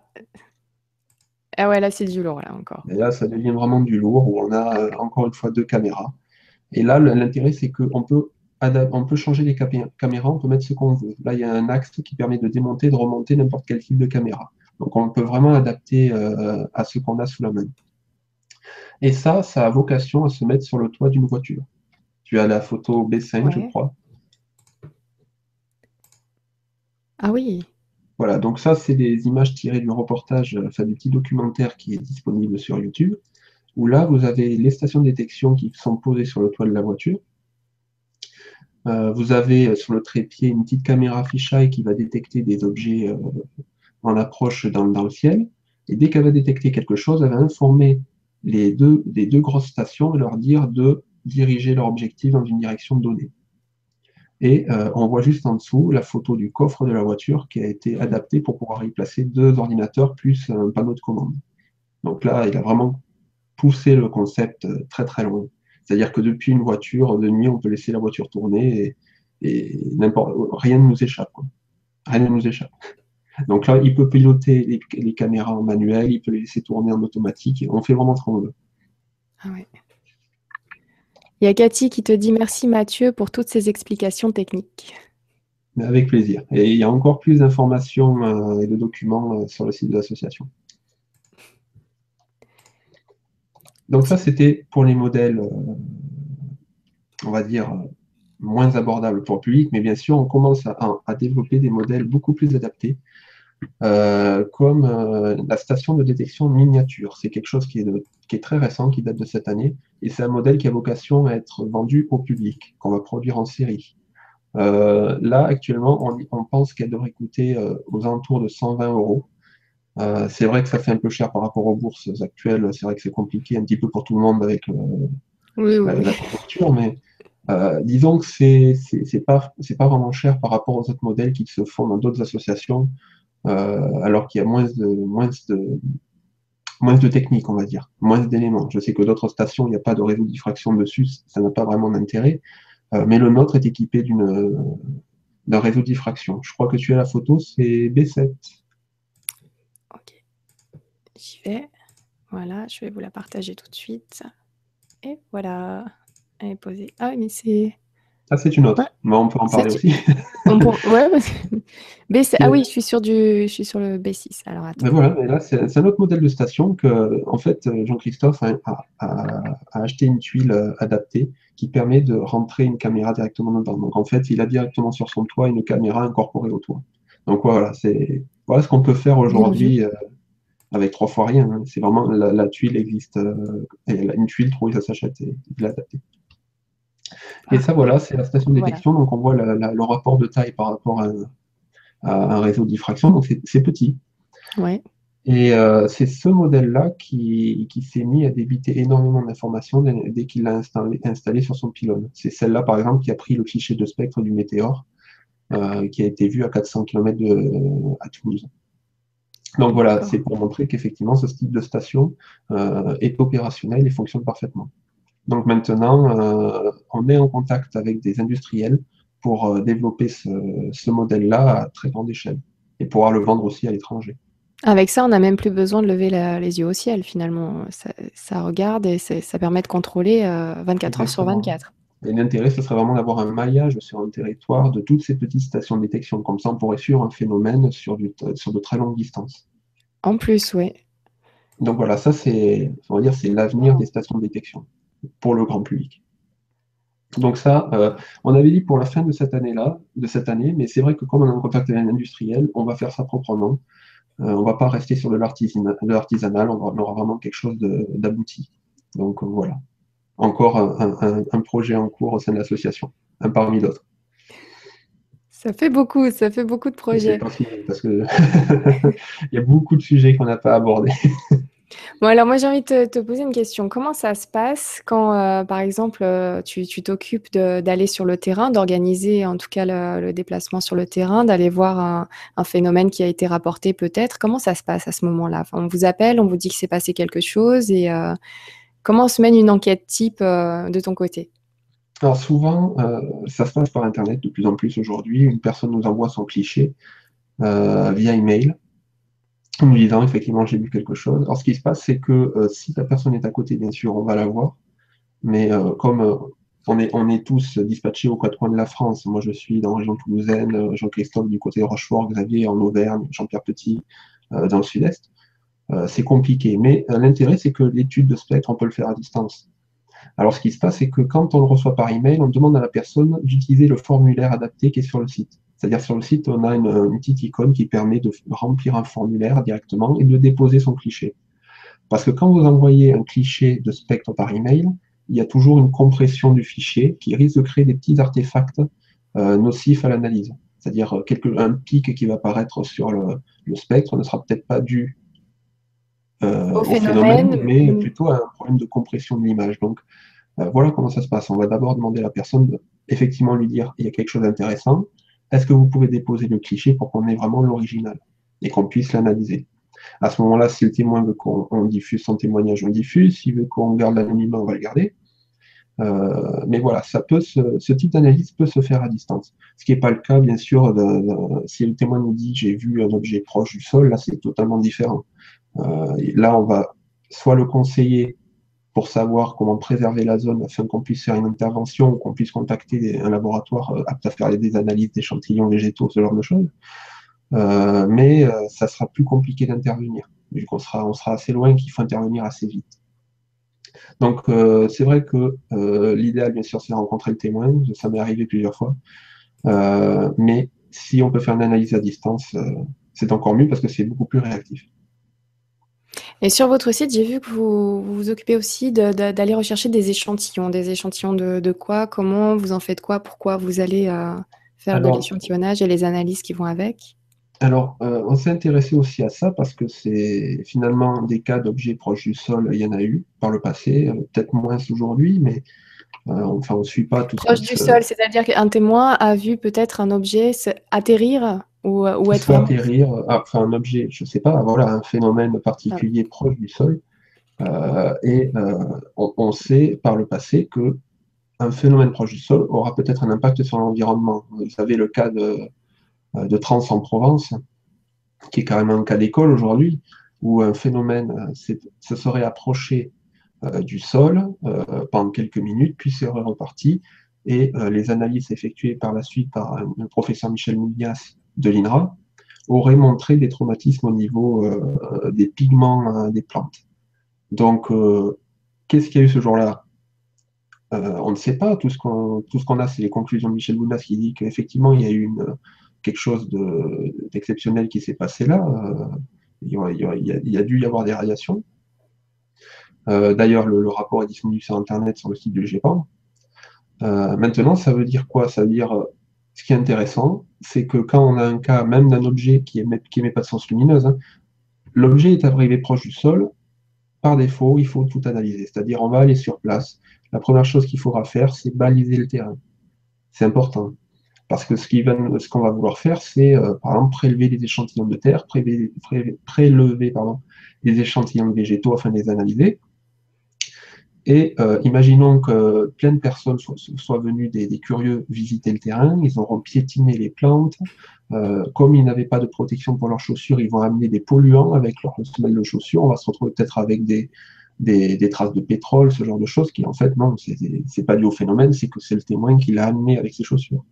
Donc voilà, on va prélever, euh, on va baliser la zone. Ensuite, il faut envoyer une équipe d'intervention qui va approcher la trace de manière méthodique, qui va prélever des échantillons précis, qui va chercher des traces de traumatisme au niveau des plantes, et après trouver un laboratoire qui va faire les analyses.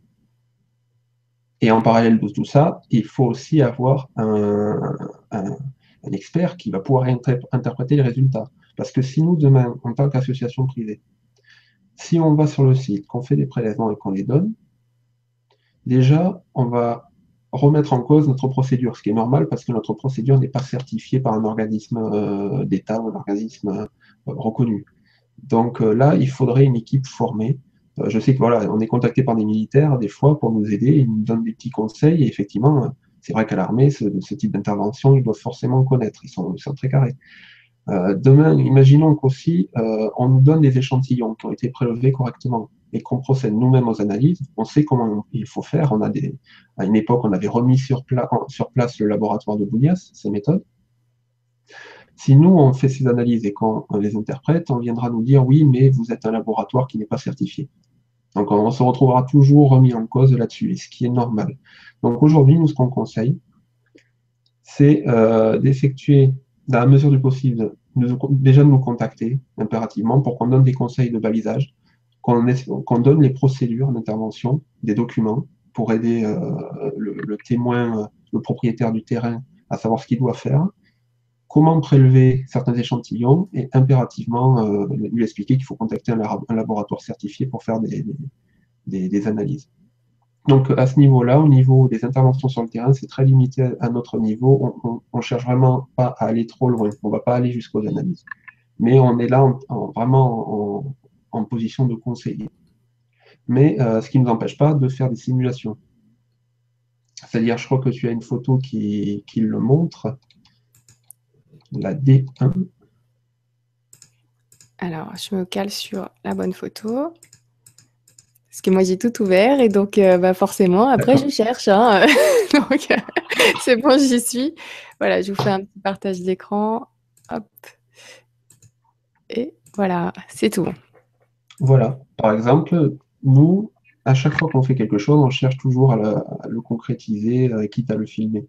Là, euh, de suite, dès qu'on a réalisé nos premières procédures, bon, bien sûr, elles étaient loin d'être parfaites, nos premières procédures en 2008, euh, on a tenté de faire une simulation sur le terrain pour voir si notre procédure est cohérente, si vraiment il y a vraiment un fil conducteur, tout se suit très bien. Donc là, on voit bien, on est ben là d'ailleurs c'est Xavier et moi-même qui étant qui avions une tenue adaptée. On est allé sur un terrain et on a vraiment simulé le prélèvement, c'est-à-dire qu'on a positionné, euh, on, a, positionné des, cordages pour vraiment délimiter la zone. Euh, on est arrivé, là on le voit bien sur la photo du bas, avec un caisson rempli de, neige de glace carbonique à moins de 80 degrés, parce que l'important bien sûr quand vous faites des, prélèvements d'échantillons, c'est de les conserver correctement jusqu'au laboratoire d'analyse. Si on déplace des échantillons sur 500 km euh, dans un sac euh, en pleine chaleur dans une voiture, vos échantillons vont, risquent d'avoir des problèmes, ils vont se dessécher. Et donc, ça va se voir dans l'analyse. Donc, sujet très important quand on fait des prélèvements d'échantillons, c'est la conservation. Et euh, on a même poussé le vice jusqu'à réaliser un, caisson nous-mêmes pour utiliser la carboglace à partir d'une glacière du commerce. ça, c'est le. Tu as, tu as une photo, je crois.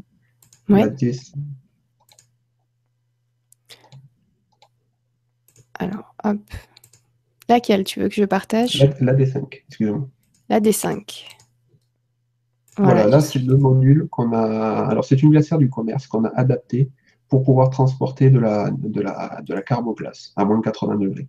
Et ce module-là permet de conserver des échantillons en dessous de moins de 80 degrés pendant plus de 24 heures. Donc, on a largement le temps d'amener les échantillons au laboratoire. Et voilà, donc là, on voit par exemple qu'il y a un capteur de température, qu'il y a un petit tuyau qui permet d'éviter la, un problème de pression au niveau de la glace carbonique parce que ça dégage beaucoup de gaz. Et du coup, si on n'avait pas un petit, euh, un petit drain, en fait, votre module exploserait, hein, concrètement. Donc, ça, c'est vraiment un modèle adapté euh, au transport des, échantillons qu'on a fabriqué nous-mêmes. Et euh, on a même mis un petit tutoriel sur le site qui permet de concevoir ah, cool. Voilà, on, on avait poussé le, le j'allais dire le vice, mais pousser le, concept jusque-là. Après, euh, c'est vrai que si vous contactez un laboratoire d'analyse, il y a de fortes chances qu'on vous conseille directement des questions du commerce, qui eux sont vraiment euh, testés approuvés. Ça, il faut contacter le laboratoire qui pourra, aiguiller l'enquêteur. Le, D'accord.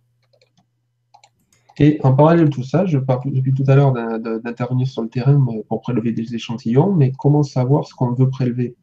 Parce qu'on ne va pas prélever n'importe quoi sur le terrain et il faut être euh, efficace. Donc, on, s'est intéressé aux méthodes qui existent, euh, mises en place par d'autres groupes privés ou disponibles dans le commerce pour détecter des traces. Et on, on est tombé il n'y a pas si longtemps que ça euh, enfin, on, le, connaissait depuis longtemps, mais on ne l'a pas développé depuis si longtemps que ça, c'est les mesures de fluorescence. C'est quelque chose qui n'est pas encore très développé. C'est-à-dire qu'il existe maintenant des appareils qui permettent de détecter la fluorescence des végétaux. Parce qu'on le sait aujourd'hui, les végétaux émettent une certaine dose de fluorescence. C'est dû au processus de photosynthèse qu'on a tous appris euh, au collège. Et euh, il existe des appareils qui permettent de mesurer cette fluorescence. Et ce qui est intéressant, c'est que quand un, végétal a été stressé, a subi un traumatisme, la fluorescence va varier. Euh, c'est la, photo suivante, je crois, la D3. Alors, voilà, je vais caler sur la D3. Voilà.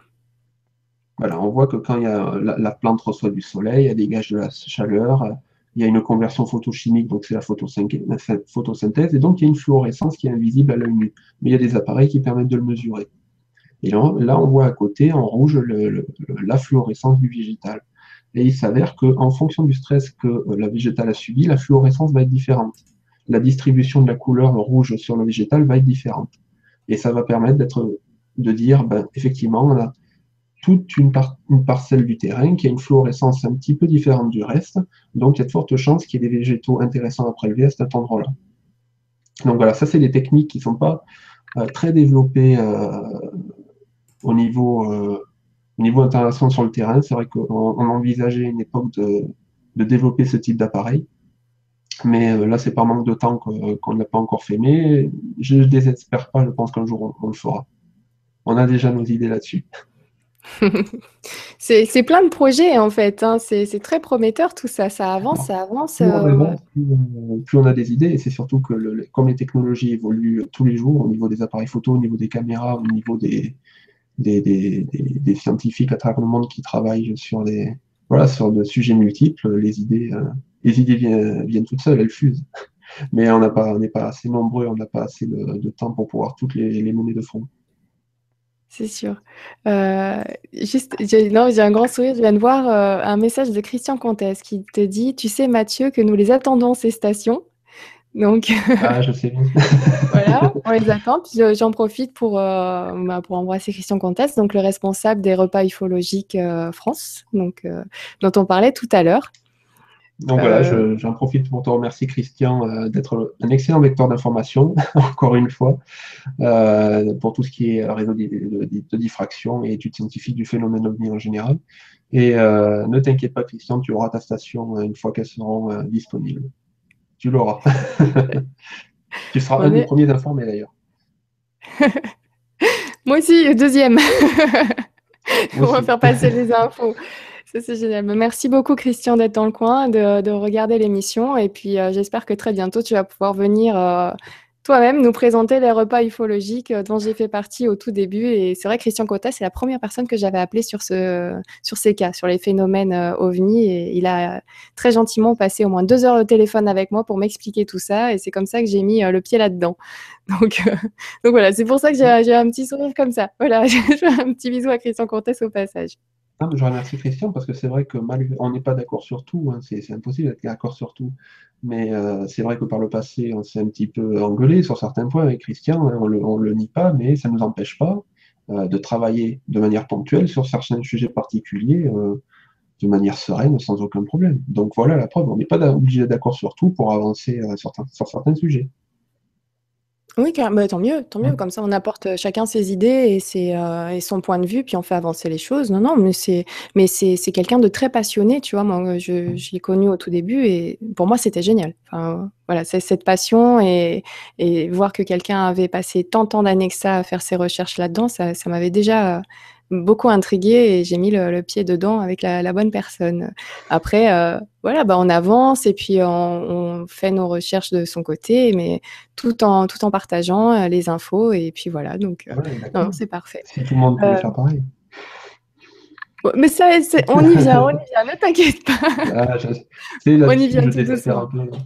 Il faut, se relier, il faut se lier. Faut... En tout cas, l'envie est là et on est de plus en plus nombreux à s'intéresser à ces sujets. Tu sais que sur la chaîne euh, Lumière sur les mystères de l'univers, là, on frôle les 130 000 vues par mois. C'est pour te dire à quel point ça intéresse. La chaîne, elle a que 6 mois, 6-7 mois d'existence et, euh, on a déjà autant de, de, vues de personnes que ça intéresse, de personnes qui fouillent. Et surtout, ce qui me fait plaisir, c'est des personnes qui sont plus du tout impactées par, euh, par euh, l'image que pouvaient donner euh, justement les personnes qui s'intéressaient à ces phénomènes ovnis, cette image un petit peu farfelue, tout ça, qu'ils ont dû se prendre sur le dos. Ben là, c'est plus le cas. Limite, on s'en fiche complètement. vu ce qui se passe à la télé, ne serait-ce qu'avec le gouvernement, on sait très bien que plusieurs fois, on nous l'a fait à l'envers. Donc là, pour le coup, quand on nous dit non, non, il n'y a rien, et ben justement, c'est là où on va les regarder. Et nous, ça nous dérange absolument pas et on y va, on fonce et on est de bah, plus en plus nombreux à s'intéresser à ça j'ai plus confiance dans le public plutôt que dans l'ensemble de tous les de tous les responsables des associations euh, au niveau international ufologique, euh, parce que euh, l'histoire des réseaux diffraction, c'est vraiment c'est quelque chose, c'est vraiment le public qui permettra d'obtenir l'information cruciale. Donc, qui est 4000 personnes intéressées, c'est déjà génial. Et j'espère qu'il y, en aura plusieurs centaines de milliers, j'espère. Mais euh, vraiment, si un jour on a une information scientifique sur le phénomène ovni, je pense plutôt qu'elle viendra du public. Elle ne viendra pas forcément euh, de moi ou de Jean-Christophe ou de Xavier. On fera l'analyse, mais l'information viendra d'un témoin. Et d'une personne qui ne connaîtra peut-être pas du tout le milieu ufologique. Le mieux, ce serait que ça vienne de plusieurs témoins, tellement nombreux et avec tellement de réseaux de diffraction dans la main et tellement de preuves. c'est ça qui serait génial. Ce serait génial. Bon, déjà, ayons un, spectre intéressant. ça sent déjà un bon début. C'est vrai. Est-ce que est-ce qu'on peut prendre quelques questions? Parce qu'il est déjà 21h20 euh, Après, on, reviendra si tu veux sur euh, certains points importants si tu ou peut-être tout de suite. Est-ce que tu veux qu'on aborde certains points quand même importants avant de commencer les questions? Ben, je pensais juste passer sur l'aspect laboratoire. Ouais. Euh, pour montrer un petit peu un point important de, par rapport à ce que je disais au début, les petits points marqués, euh, les petits points de victoire marqués. Après, on peut passer. Euh, yes. Ah bah oui, ah bah oui, j'ai failli passer à côté. Pardon. je non, non, pas J'ai pas oublié. Merci. Alors, tu me dis euh, quelle image tu veux que je partage? Alors, celle qu'on pourrait prendre, c'est la C1. La C1, donc tu me fais revenir un petit peu en arrière. Mais c'est moi avec mes questions qui t'emmènent à gauche et à droite. Hein. Ça y est, c'est bon, je l'ai. Je vous fais le partage d'écran tout de suite. Ah voilà, elle est un peu étrange cette photo. Qu'est-ce que c'est? Alors, la C1, voilà, ça c'est euh, ce qu'on mène, ce qu'on réalise dans notre laboratoire, de recherche, c'est-à-dire sur la MHD. Alors la MHD, c'est quoi? C'est euh, pour, dire récupérer un petit peu les propos de Jean-Pierre Petit, c'est l'art et la manière de se propulser dans un fluide, c'est-à-dire dans l'air, euh, à l'aide de forces électromagnétiques. C'est-à-dire qu'il s'est intéressé euh, à la et aux ovnis euh, dans les années 70, en se disant, voilà, il y a des témoins qui rapportent avoir vu un objet se balader, passer derrière un clocher, aller très vite, sans émettre le moindre bruit, et c'était lumineux. Donc, alors que les témoins, eux, se faisaient malmener du genre non, mais vous avez affabulé, vous avez menté, vous avez halluciné, parce que ce n'est pas possible, un objet ne peut pas euh, se déplacer à de telles vitesses sans faire le bang supersonique. Lui s'est posé la question à l'envers, il s'est dit, est-ce qu'il existe un phénomène physique qui permette de se déplacer plus vite que le son sans faire de bruit? Et c'est la MHD, c'est-à-dire la magnéto-hydrodynamique. C'est-à-dire qu'à l'aide de, de, ionisation et de champs magnétiques, on peut se déplacer un objet dans l'air sans qu'il fasse de bruit. Donc voilà, nous, au niveau de l'association, on développe ce concept-là, c'est le concept des aérodynes. Donc aérodyne, c'est le nom scientifique pour parler de secoupe, on va dire. Et euh, on a mis en place un laboratoire de recherche avec un banc d'essai dès 2010 pour pouvoir simuler, réaliser des petites maquettes d'aérodynes et euh, essayer de remettre en place, de développer un système de propulsion euh, pour voir si un tel, tel type de système était viable. Or, il s'avère, pour anecdote, que euh, la forme la plus adaptée pour la propulsion MHD, c'est une forme lenticulaire, c'est une forme de soucoupe. voilà, c'est pour l'anecdote, c'est assez drôle. Ce qui ne veut pas dire que euh, tous les ovnis, s'ils étaient vraiment quelque chose de matériel, sont obligatoirement propulsés à la MHD voilà. Je, ne suis pas en train de dire que voilà, tout ce qui est ovni est égal à, quelque chose de matériel et euh, c'est de la MHD. Je simplement que dans l'optique où un objet pourrait être euh, quelque chose de manufacturé, de matériel, la MHD serait une réponse. Donc, euh, ça, c'est le premier essai qu'on a fait, qui consistait simplement à ioniser l'air.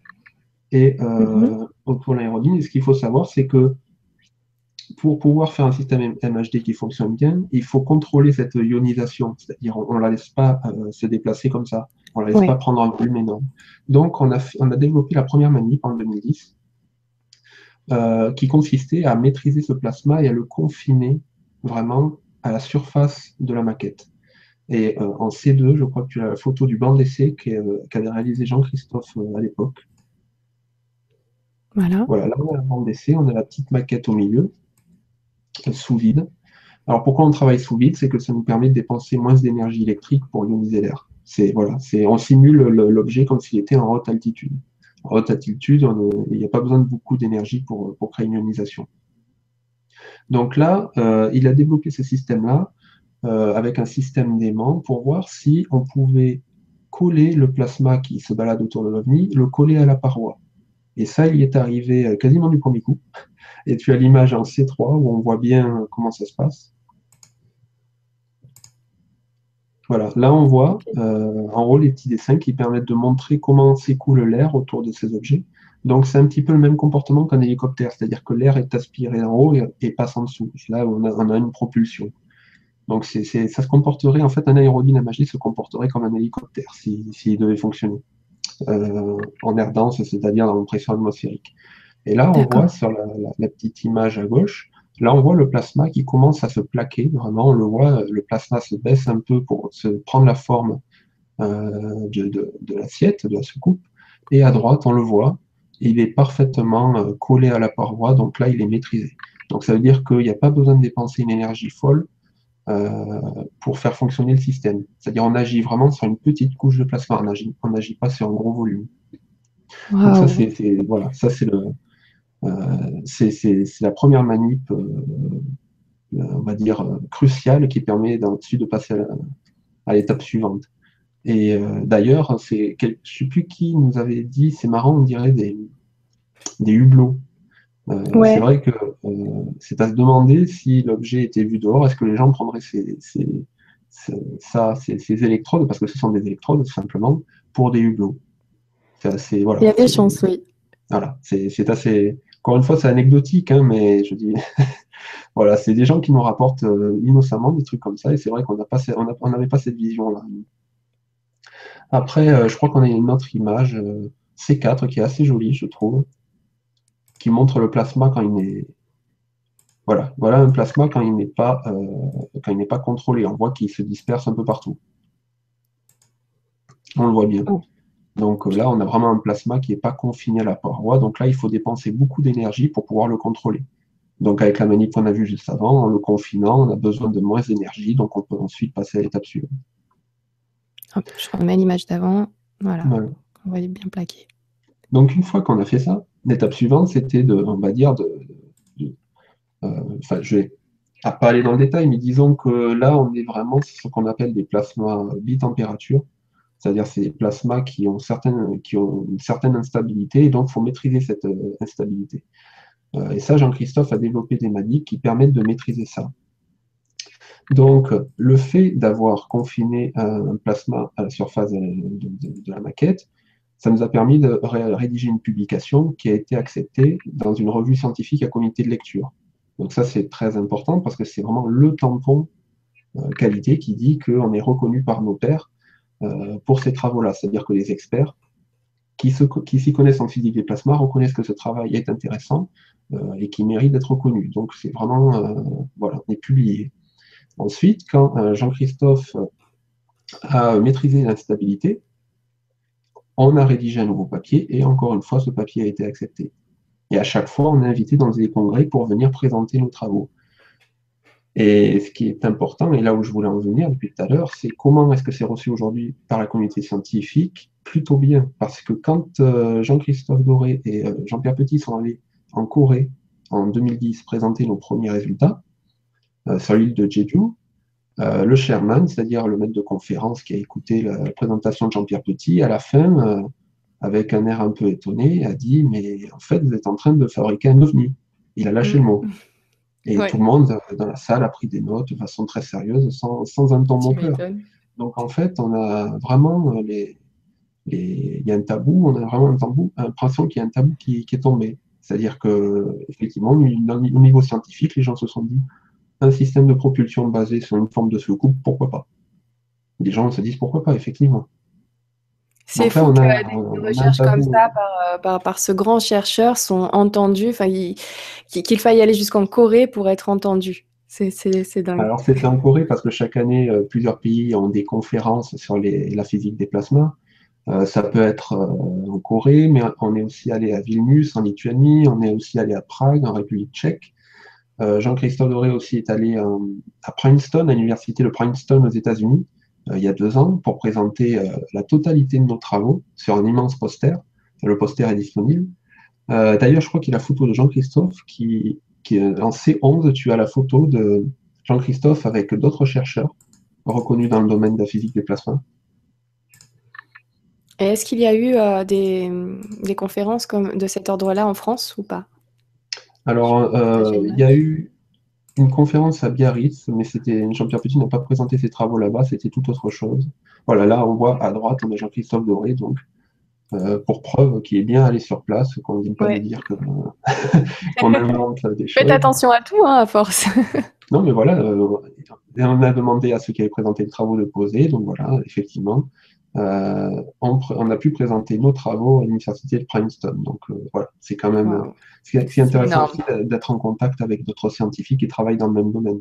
Ça permet d'avoir de nouvelles idées, d'avancer. Oui, et la recherche continue.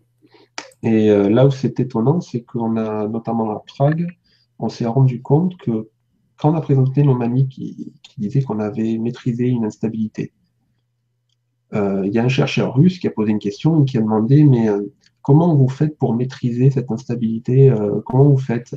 Et nous on a dit mais non, on ne la maîtrise pas, on l'annule. La personne était décontenancée. Donc en fait, on s'est rendu compte qu'un laboratoire avec un budget de quelques milliers d'euros comme le nôtre peut faire le travail d'un gros laboratoire de recherche à l'étranger. Donc en fait, au final, ce n'est pas l'argent qui va faire euh, le résultat, c'est vraiment l'idée. Et c'est vrai que les idées de Jean-Pierre, euh, voilà, on les concrétise, ça permet vraiment d'avancer. Voilà. Donc euh, voilà comment, avec un budget modeste, on arrive à un peu casser le tabou du sujet OVNI au niveau international. Et je crois que tu as d'autres. Je crois que je t'ai envoyé d'autres photos qui montrent d'autres images juste pour, pour le fun, on va dire, parce qu'elles sont jolies, mais bien qu'elles soient jolies, elles sont intéressantes. Je crois que c'est à partir de la C6. Ah, je vais y aller, je prépare, euh, je prépare ça. Euh, voilà, ah, oui. Ah oui. c'est ce qu'on appelle un courant spiral, c'est-à-dire qu'une fois que l'on maîtrise l'instabilité, on peut faire ce qu'on veut au plasma. Là, on voit bien, il, euh, arrive à maîtriser tout ça. Et là, dans ce type de configuration, on a vraiment un phénomène d'aspiration de l'air qui se passe. Ça, c'est une vue de dessus, si tu veux, de l'assiette. Donc là, on a une vraie aspiration. Donc on a un système qui est opérationnel. Après, il faudra bien sûr l'adapter pour qu'il fonctionne en air dense, c'est-à-dire à pression atmosphérique en dehors de la cloche, mais euh, en air raréfié, comme ça on arrive à, créer des petits, des petits aérodynes euh, discoïdaux euh, qui fonctionnent. D'accord. Et je, crois avancer. Bien sûr, Voilà, notre modèle pour des tests. Ça, c'était un des premiers tests d'ionisation de l'air pour voir comment ça se passait. Là, on voit bien aussi que le plasma a tendance à être confiné à la paroi. Euh, je crois que l'image suivante. Vous avez pris en photo avec le réseau de diffraction, du coup Oui, mais je n'ai pas, pas le cliché sous la main. Mais c'est vrai qu'on a fait le test. Bien sûr, on a fait le test. Là, pareil, c'est un autre modèle qu'il a développé. Euh, là, on voit qu'il y a, on a l'impression que ce sont des faisceaux de lumière tronqués, comme on peut voir. Euh, certains témoins rapportent de telles choses, c'est-à-dire des faisceaux de lumière qui partent euh, et qui s'arrêtent net. On sait très bien que ce n'est pas possible, un faisceau de lumière tronqué. Mais en fait, sur l'image d'après, on voit bien ce que c'est. Voilà, là pareil, on a l'impression que c'est des faisceaux de lumière vraiment tronqués, mais en fait, c'est simplement des arcs, des arcs électriques qui partent et qui rebouclent, c'est-à-dire ils reviennent vers la maquette. Donc, ce qu'on peut prendre pour des faisceaux de lumière tranquille, pas du tout, c'est vraiment des arcs électriques. Et ça, je crois que c'est, euh, il a ionisé l'air à l'aide de, de, de haute fréquence. Il a fait, euh, il a utilisé un système différent. Et on voit que là, on a vraiment des arcs électriques haute fréquence qui ont tendance à partir et revenir et donnent l'illusion d'un faisceau tronqué. D'accord. Donc c'est ça aussi, c'est anecdotique, c'est que on se rend compte que en faisant varier, par exemple la puissance, on se rend compte que l'aérodyne va changer de couleur, il va passer du jaune au bleu, euh, quand on va faire varier la puissance, on va peut-être créer des arcs hyperfréquences comme ça. Donc on se rend compte qu'en fait, les manips qu'on fait ressemblent parfois à ce que peuvent euh, à ce que, rapportent les témoins. C'est ça qui est, qui est troublant, En effet, très très très troublant. Mais en même temps, euh, si vous tombez aussi sur le, même genre de, photos, et, là, là c'est vraiment très ressemblant. Hein. On se dit qu'on mettrait ça en noir et blanc, euh, genre une photo prise dans les, dans les, années 70, on y est, quoi. Euh, même, euh, même plus récemment, bien sûr. Mais c'est rassurant parce que finalement, on se rapproche peut-être d'une certaine vérité en ce qui concerne les moyens de propulsion de ces ovnis. Je ne sais pas. Après, est-ce qu'on met en évidence Je sais qu'on sait que la MHD est étudiée à travers le monde entier, autant par les militaires que beaucoup par les militaires, pas beaucoup par les civils. Euh, mais c'est vrai que peut-être que ça mettrait aussi en évidence certains systèmes de propulsion de drones ou de ce genre de choses qui n'ont pas. Ça, que ce soit terrestre ou, pas, hein, euh, que ça vienne d'ailleurs, mais en tout cas. Euh. En tout cas, ça mettrait en évidence des objets qui sont propulsés par, par MHD. Merci, merci beaucoup pour vos recherches. c'est top. Voilà, et, c'est vraiment Jean-Christophe qu'il faut féliciter là-dessus parce que c'est lui qui a. Merci Jean-Christophe. Voilà, parce que tous les travaux qu'on a vus jusque-là, il les a fait dans son garage. Voilà, c'était ça l'association au garage. Euh, au, tout début, c'était un garage. Euh, il avait 3 mètres carrés pour lui.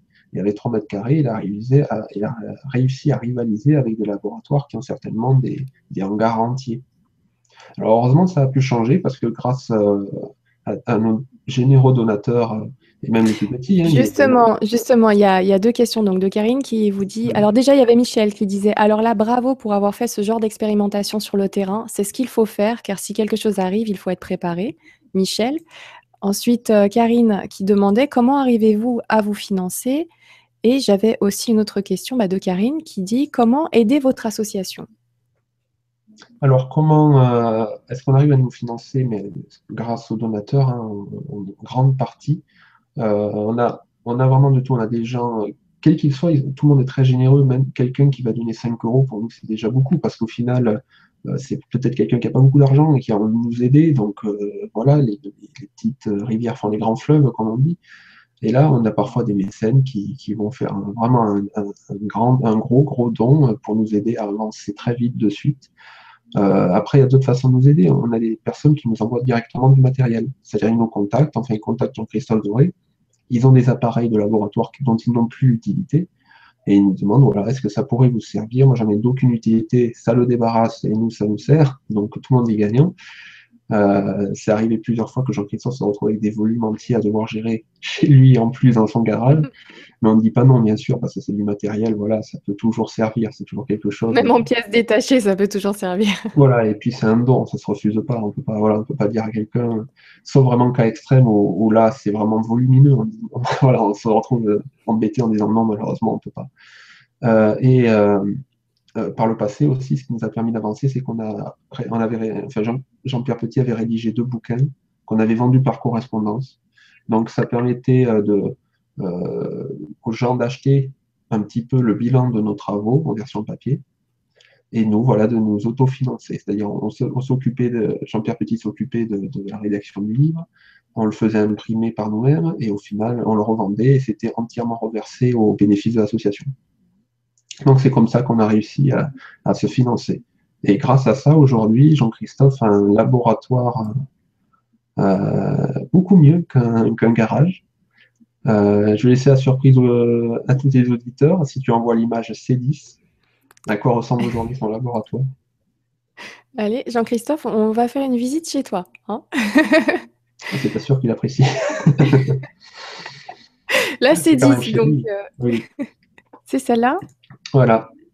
ça, c'est aujourd'hui le laboratoire de l'association UFOSciences. Alors. Laboratoire mobile. C'est un laboratoire mobile, exactement. Et euh, bien sûr, je dis depuis tout à l'heure qu'on n'aime pas trop les militaires, mais au final, il s'avère que ce, laboratoire, c'est un ancien blindé de l'armée anglaise, l'armée britannique. On a trouvé, euh, pour tout te dire, sur le bon coin, C'est pas vrai.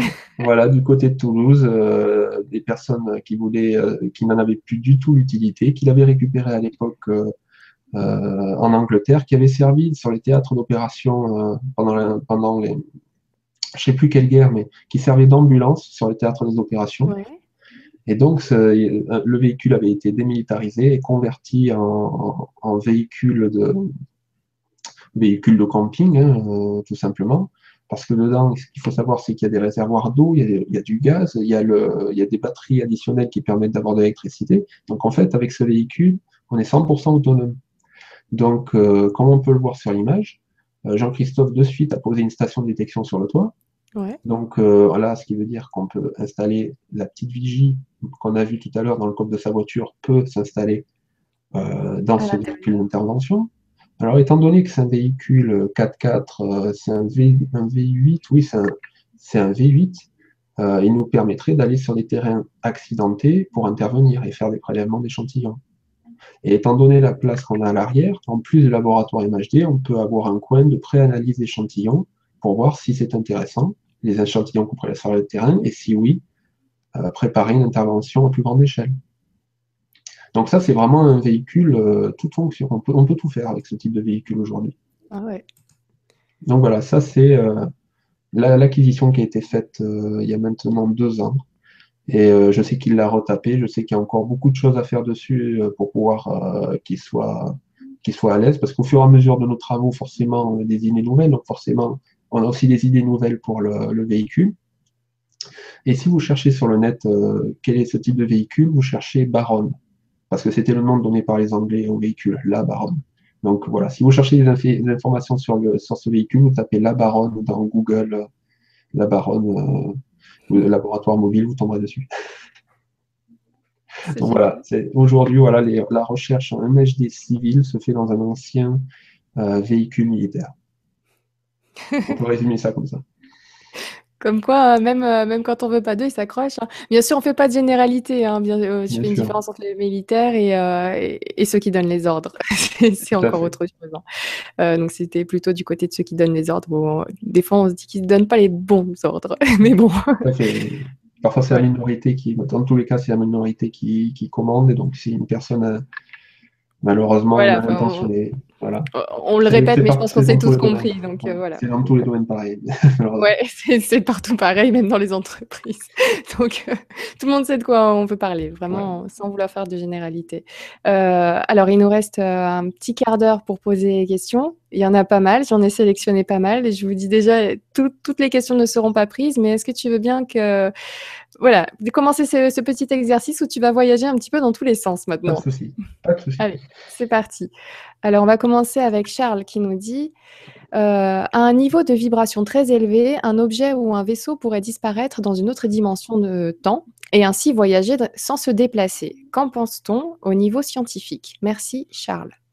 Alors, personnellement, je ne saurais pas euh, dire grand-chose à ce sujet. Par contre, euh, j'invite Charles à, aller sur le site de l'association Jean-Pierre Petit, notre association qui s'appelle Savoir sans frontières où là, il diffuse gratuitement toutes ces bandes dessinées de vulgarisation scientifique, et notamment tous ses derniers travaux en cosmologie, euh, parce qu'il s'intéresse aux univers gémellaires, c'est-à-dire considérer non pas qu'on que notre univers qu'on évolue dans un univers à un seul feuillet, on va dire, qu'on évolue en fait sur un univers à deux feuillets, donc il y a plusieurs dimensions qui se chevauchent comme ça, et qui permettraient par exemple de rendre possible les, les, voyages interstellaires. Donc euh, J'invite plutôt euh, Charles à aller sur ce site-là. Il aura toutes les explications en bande dessinée, donc euh, vraiment abordable pour le public. Voilà, donc je, partage le site, donc c'est celui-ci, Savoir sans frontières. Tout à fait. Là, en dessous, on voit qu'il y, a tous les liens de téléchargement pour toutes ces bandes dessinées. il y a notamment, voilà, il y a, si on regarde dans le détail, il y a beaucoup de choses. Hein. il y a beaucoup de choses. Beaucoup de choses. il y en a sur un peu tous les domaines. Et je crois qu'il y a l'univers gémellaire quelque part. Je n'arrive pas à voir sur l'écran, mais. J'arrive pas à voir non plus. Par contre, j'ai Cosmic Story, par exemple. Non, c'est pas euh, celui-là. Peut-être qu'il est, euh, il est encore ailleurs. Allons voir. Ah bah oui. D'accord, ça ah, continue. Enfin, moi, je vous invite à. Oula, oui. C'est vraiment une base énorme de, de, connaissances. Dans toutes les plusieurs langues en plus. Dans plusieurs langues. Donc n'hésitez pas à aller faire un tour du côté du site de Jean-Pierre Petit. Donc euh, voilà, vous aurez certainement la réponse à ta question et en bande dessinée, s'il vous plaît. Et en bande dessinée. Et, gratuitement, téléchargeable gratuitement, bien sûr. En plus, c'est toujours bon de le préciser, c'est tellement rare.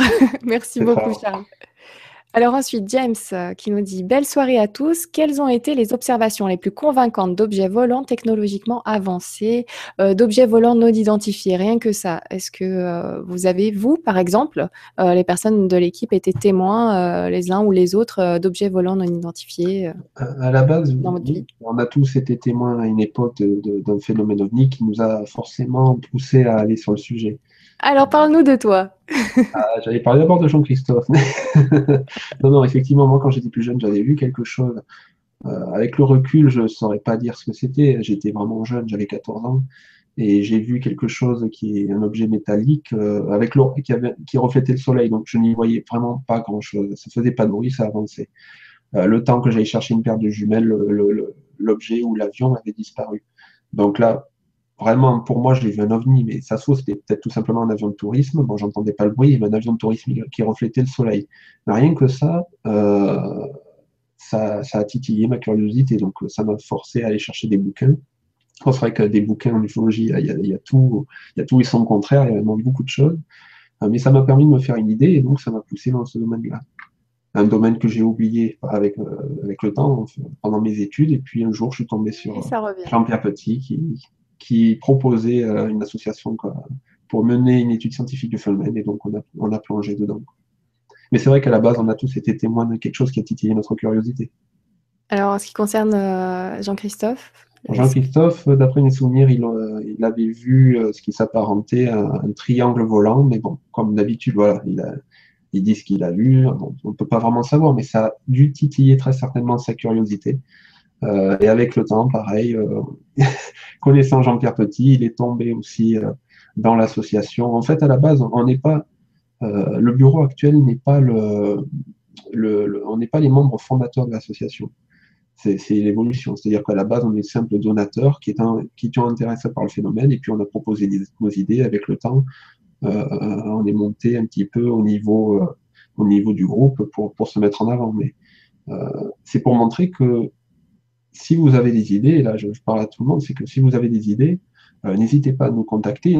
Toutes les idées sont bonnes à prendre et peut-être qu'il y a une idée qui va titiller notre curiosité, qui va nous permettre de se dire effectivement, si on concrétisait cette idée en labo, qu'est-ce que ça donnerait, etc. Donc, il ne faut pas hésiter à nous contacter pour nous donner euh, vos idées ou votre avis sur le phénomène ou euh, des nouvelles méthodes d'analyse. Si un jour vous tombez sur un document dans Science et Vie, dans un truc de, dans un, magazine de vulgarisation, n'hésitez pas à nous contacter et nous soumettre l'article euh, si vous considérez que ça pourrait nous aider. C'est très intéressant. Oui, tous quelque part des Jean-Pierre Petit en puissance. Euh... c'est d'apprendre à penser par soi-même. Exactement.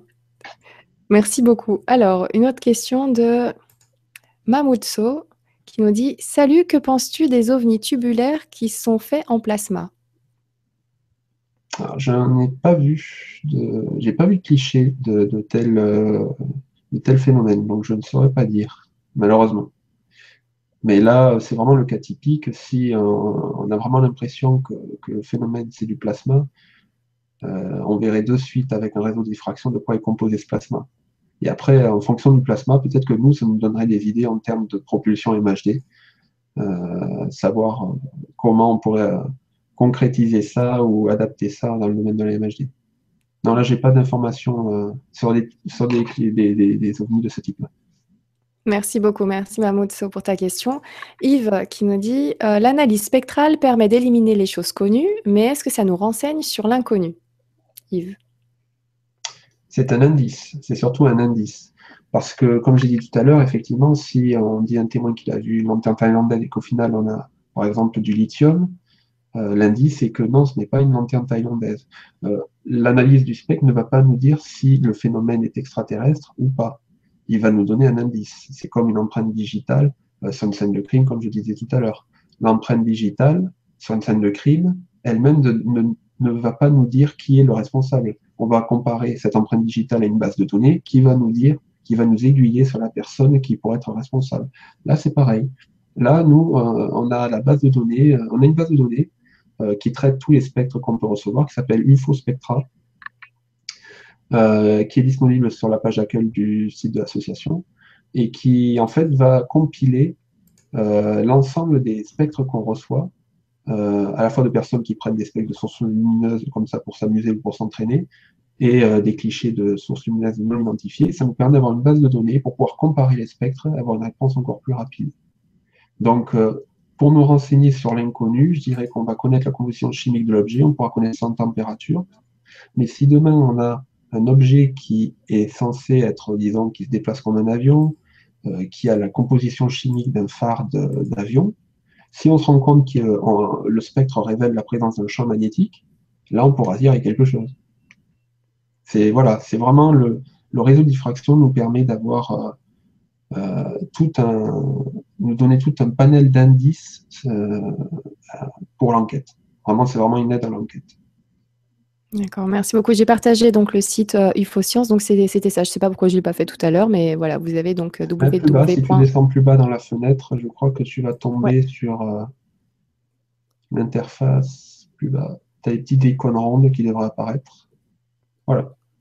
Donc là, vous avez plusieurs choses. Vous avez InfoSpectra, donc la base de données.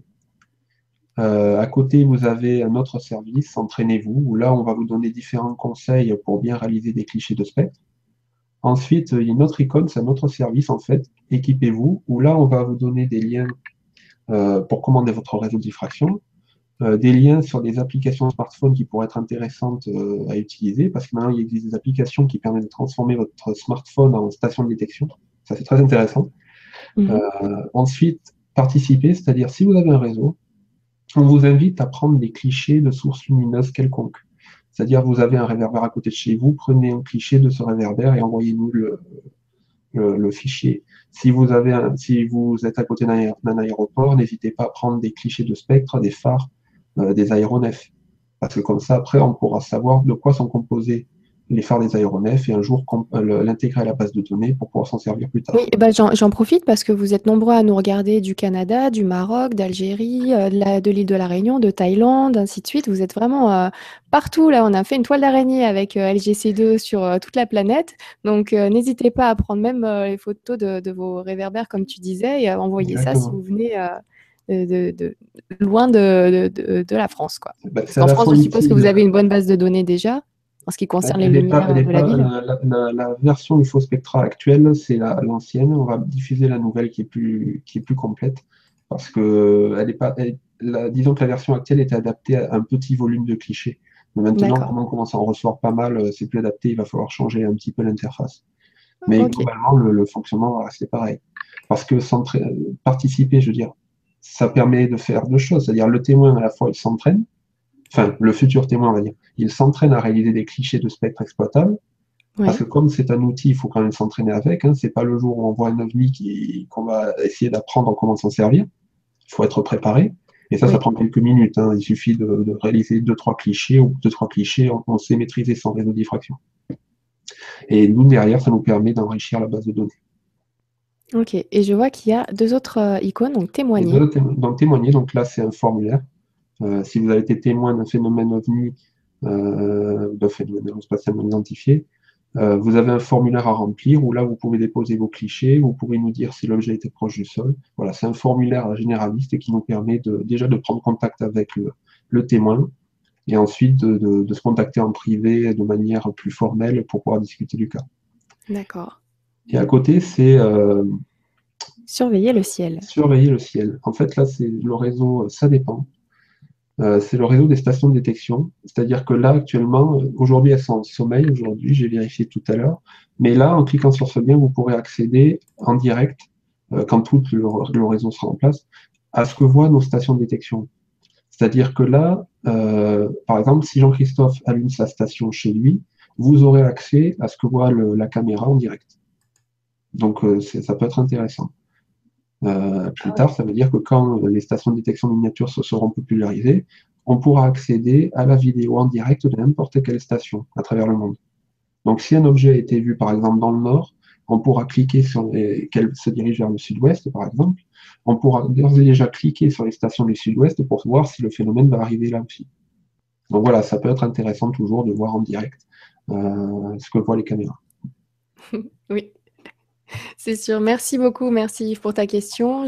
J'enchaîne avec euh, Yenaël.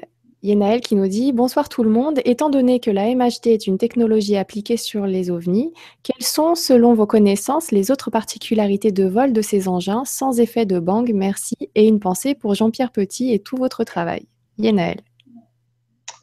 le problème, c'est que voilà, j'ai déjà eu cette question. Euh, Là, elle est, très bien posée, cette question, mais d'autres personnes m'avaient dit euh, de façon plus, plus informelle, euh, non, de toute façon, c'est pas comme ça que, que voleraient de tels appareils, j'utilise anti-gravitation, énergie libre, etc. Malheureusement, on n'en sait rien parce que déjà, on a dû, ça nous prend du temps déjà de développer un système particulier basé sur les plasmas, sur les champs électromagnétiques. Euh, c'est vrai que il y a des cas de témoignage où le, témoin dit avoir vu un objet métallique en lévitation au-dessus du sol.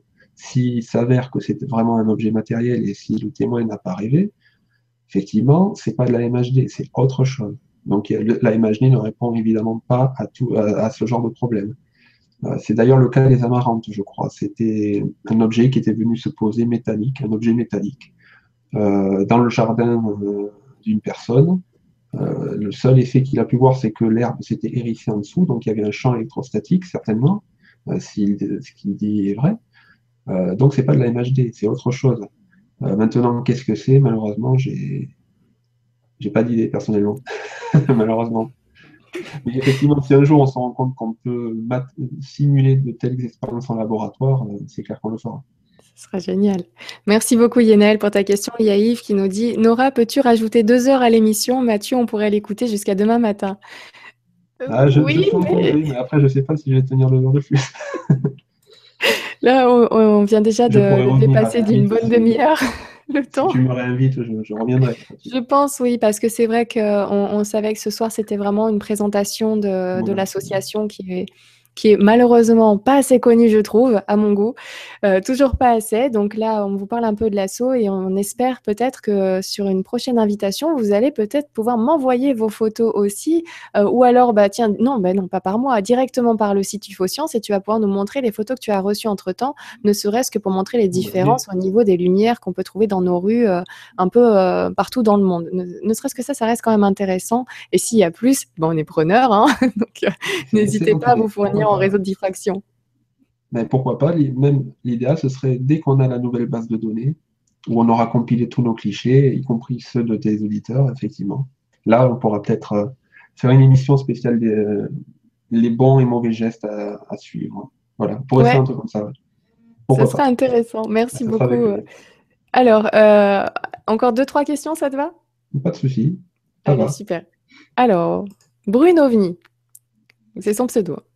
Euh, Bruno Ovni qui dit euh, Y a-t-il eu récemment en France des cas d'atterrissage OVNI avec descente d'occupants extraterrestres? Bruno. Ah, malheureusement, je ne sais pas. Là, j'ai pas. Euh, pas d'informations là-dessus. C'est vrai qu'il y a énormément de forums, énormément de témoignages, mais on les balaye pas forcément. et on ne nous fait pas remonter les informations forcément, ce qui est dommage.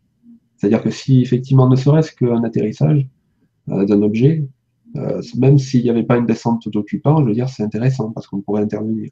Mais malheureusement, souvent, on a l'information trop tard et donc, du coup, il y a eu beaucoup de visiteurs, beaucoup de pollution et, ça ne sert plus à rien d'intervenir, malheureusement. Mais j'ai pas eu plus d'infos là-dessus. D'accord, merci beaucoup. Merci Bruno Vni. Ensuite, Daniel. Daniel qui nous dit Bonsoir à vous deux. Mathieu, quel a été le phénomène le plus extraordinaire que vous avez pu observer? Merci Daniel et Nicolas de Thaïlande. Donc, euh, le plus extraordinaire euh, par rapport à l'association. Tu nous avais déjà parlé d'un cas d'observation personnelle que tu as eu euh, il y a très très longtemps. Mais au niveau de l'association InfoScience, quel a été le cas le plus extraordinaire jusqu'à aujourd'hui? Alors, nous, il n'y en a pas. je veux dire, pas extraordinaire dans ce sens-là, mais j'avais enquêté personnellement sur un cas qui était euh, arrivé à Tournefeuille, euh, donc juste à côté de Toulouse. Euh, un cas intéressant à plusieurs niveaux parce que c'était en 2008, j'avais réalisé une étude acoustique, c'est-à-dire je m'étais intéressé à, une autre donnée des ovnis, c'est-à-dire qu'effectivement il y a des, phénomènes qui émettent du bruit. Donc si ça émet du bruit, on peut l'analyser, on peut en faire quelque chose. Donc j'avais rédigé un travail là-dessus pour euh, dire effectivement, si on étudie le bruit d'un ovni, on peut par exemple savoir euh, à quelle vitesse va l'objet. Ça peut être intéressant. On peut euh, connaître, si c'est un plasma, connaître la pulsation du plasma. Donc ça aussi, c'est des informations intéressantes. Et je crois qu'une semaine après, un témoin passe dans la dépêche, le journal local, et dit qu'il a observé un, un, ovni qui qui s'est positionné devant sa maison de la taille d'un bus, qui a émis du bruit et qui est parti. Donc voilà, là c'est le genre de cas, je me suis dit c'est pas possible, il faut mhm. que j'aille voir sur place. Alors malheureusement, il avait reçu, il me disait à l'époque, la, visite du GIPAN avant moi. Donc il avait déjà déposé son témoignage. il n'avait pas de réseau diffraction. Malheureusement, donc j'ai pas pu aller plus loin. Mais imaginons qu'il ait une caméra ce soir-là. Euh, là, euh, vous trouverez l'image sur le net. Si vous cherchez OVNI tournefeuille, vous trouverez l'image qui est intéressante parce que c'est vraiment, euh, on voit que c'est quelque chose, c'est du plasma. On a vraiment l'impression que c'est du plasma. Euh, donc, euh, on a vraiment un cas avec du plasma, un cas avec du bruit, donc ça aurait pu être étudié. moi, je pense que c'est quand même, rien que ça, c'est extraordinaire. Parce que c'est en plus, c'était à côté de chez moi, donc je pouvais enquêter là-dessus. Et malheureusement, sans données scientifiques, j'ai pas pu aller plus loin. Mais c'est vrai que quand on s'intéresse à l'aspect scientifique, le moins de petits détails qui paraît anodin pour d'autres devient passionnant C'est-à-dire le bruit, pour voilà, ça me passionne. je me dis, voilà, je peux, je peux apprendre des tas de trucs rien qu'en analysant le, le bruit. Merci beaucoup. Merci, merci Daniel pour ta question, dont la réponse a été très intéressante. Je te remercie beaucoup. Alors, je crois que c'est Pat, hein, le AQW. Je t'ai déjà vu par là, c'est Pat ou Patrice, euh, quelque chose comme ça.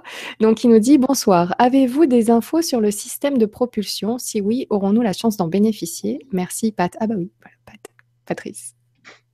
Bah, par rapport à des infos sur le système de propulsion, on l'a vu tout à l'heure euh, pour la ouais. Euh, après, en avoir la chance d'en bénéficier, je ne sais pas, parce que euh, actuellement la recherche en MHD civil, elle n'est pas encore très aboutie. Euh, c'est peut-être pas demain qu'on aura des avions qui, qui, fonctionnent en MHD, euh, bien que ce soit que ce serait vraiment intéressant, parce qu'au final, on pourrait faire un Paris-Tokyo en deux heures. On pourrait voler à Mach, Mach, Mach 10, par exemple, sans faire le moindre bruit. voilà. Le problème, c'est aujourd'hui, pour la MHD, c'est la source d'énergie. Euh, ça demande quand même une, source d'énergie conséquente pour générer des champs magnétiques et générer un plasma. Et ça, euh, on l'a vu sur les photos tout à l'heure en labo, euh, c'est notre laboratoire, voilà, il est relié sur le secteur. Il y a des transformateurs. C'est gros, c'est lourd. Et la maquette, elle fait la taille, elle tient dans la main. Donc voilà, ce qu'il faut, c'est une source d'énergie petite, compacte et puissante. Mais celle-là, on ne l'a pas encore, malheureusement. Merci beaucoup, merci. Et Christian Contesque, je vous avais dit tout à l'heure qu'il centralise beaucoup d'informations, euh, nous rajoute un commentaire, il dit non pas d'atterrissage depuis des années, mais des observations importantes à haute altitude. Tu viendras nous en parler, euh, Christian Contesque, sur LGC2, s'il te plaît. je crois que j'avais vu avec plaisir, je ne sais pas si c'était pour moi ou pas, mais bon, euh, on va se contacter. tu vas nous en parler. Aussi, du coup. Ça m'intéresse aussi. Alors ensuite, euh, allez, je te prends deux questions parce que c'est assez technique sur les, réseaux de diffraction. C'est bien d'aller jusqu'au bout. Euh, donc Yves qui te dit la fragilité de la bonnette peut-elle fausser et remettre en cause les résultats et leur intérêt scientifique? Exactement. Parce que j'ai dit tout à l'heure que elle comme c'est du carton, ça peut se mouiller. Si ça se mouille, ça peut se déformer. Et la déformation, forcément, va plier le film plastique. Et rien qu'un film plastique trop déformé, le spectre lui-même sera déformé. Donc ça va fausser nos analyses. Donc c'est vrai, la fragilité de la monnaie peut, euh, peut fausser, remettre euh, en cause les résultats. D'accord. C'est pour ça que, par exemple, nos stations, on va plutôt euh, utiliser des réseaux en verre, solide, pour les stations de détection. Après, c'est vrai que la, version diapositive reste adaptée quand même à une utilisation de tous les jours de terrain. C'est pas, pas un souci. C'est le minimum à avoir. Voilà, c'est le minimum. On va dire le strict minimum. Alors, Dieu de la Grotte qui nous dit Bonsoir Nora et Mathieu, à quand le réseau de diffraction numérique? Merci. Et il y avait quelqu'un qui avait parlé d'une possible application euh, avec un, réseau de diffraction. Est-ce que ça serait envisageable, possible techniquement? Réseau de diffraction numérique, je ne sais pas ce qu'il veut dire, mais je connais très bien la personne, c'est un ancien collègue de travail. Donc, euh, merci euh, Jérôme de, de, me reposer peut-être la question différemment, parce que je t'avoue, je n'avais pas compris. Merci beaucoup.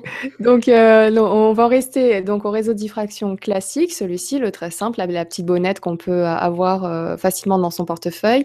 Ensuite, vous, vous, vous êtes en, train de travailler sur un autre euh, réseau de diffraction qu'on pourra avoir tout le temps sur soi avec le téléphone portable ou tout autre objet, euh, beaucoup plus technique et beaucoup plus pratique. Et, euh, et ensuite, il y a les travaux de Jean-Christophe Doré, euh, voilà, avec tous les engins qu'on a pu voir depuis le départ. il y a pas mal de choses, quoi. Beaucoup de choses. Et beaucoup de choses qu'on n'a pas pu aborder et que j'aborderai peut-être un autre jour. Voilà.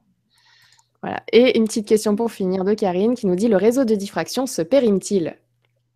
Et normalement non, parce que le modèle que tu vois là, euh, une fois, comme il ne me sert pas souvent, hein, je m'en suis servi deux, trois fois pour m'entraîner. Euh, une fois que c'est fait, il est rangé. Il reste dans mon portefeuille avec mon appareil photo. Et celui-là, je l'ai depuis 2011. Euh, Et il n'est pas, voilà, il n'y a pas de rayure. Alors des fois, il y a un petit peu de poussière, mais il suffit de souffler dessus pour l'enlever. maintenant, il n'y a pas de, a pas de date de péremption forcément. C'est-à-dire si on le laisse tel quel dans sa pochette à l'abri quelque part, il ne va pas, va pas se désagréger de, de lui-même. Il n'y a pas de souci là-dessus. D'accord, très bien. Merci beaucoup.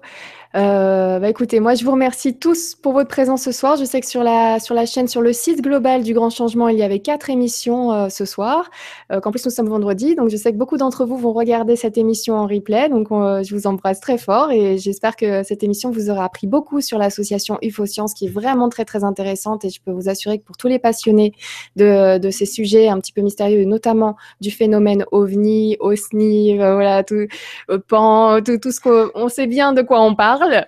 Donc, je vous invite à retrouver le site UFO Science.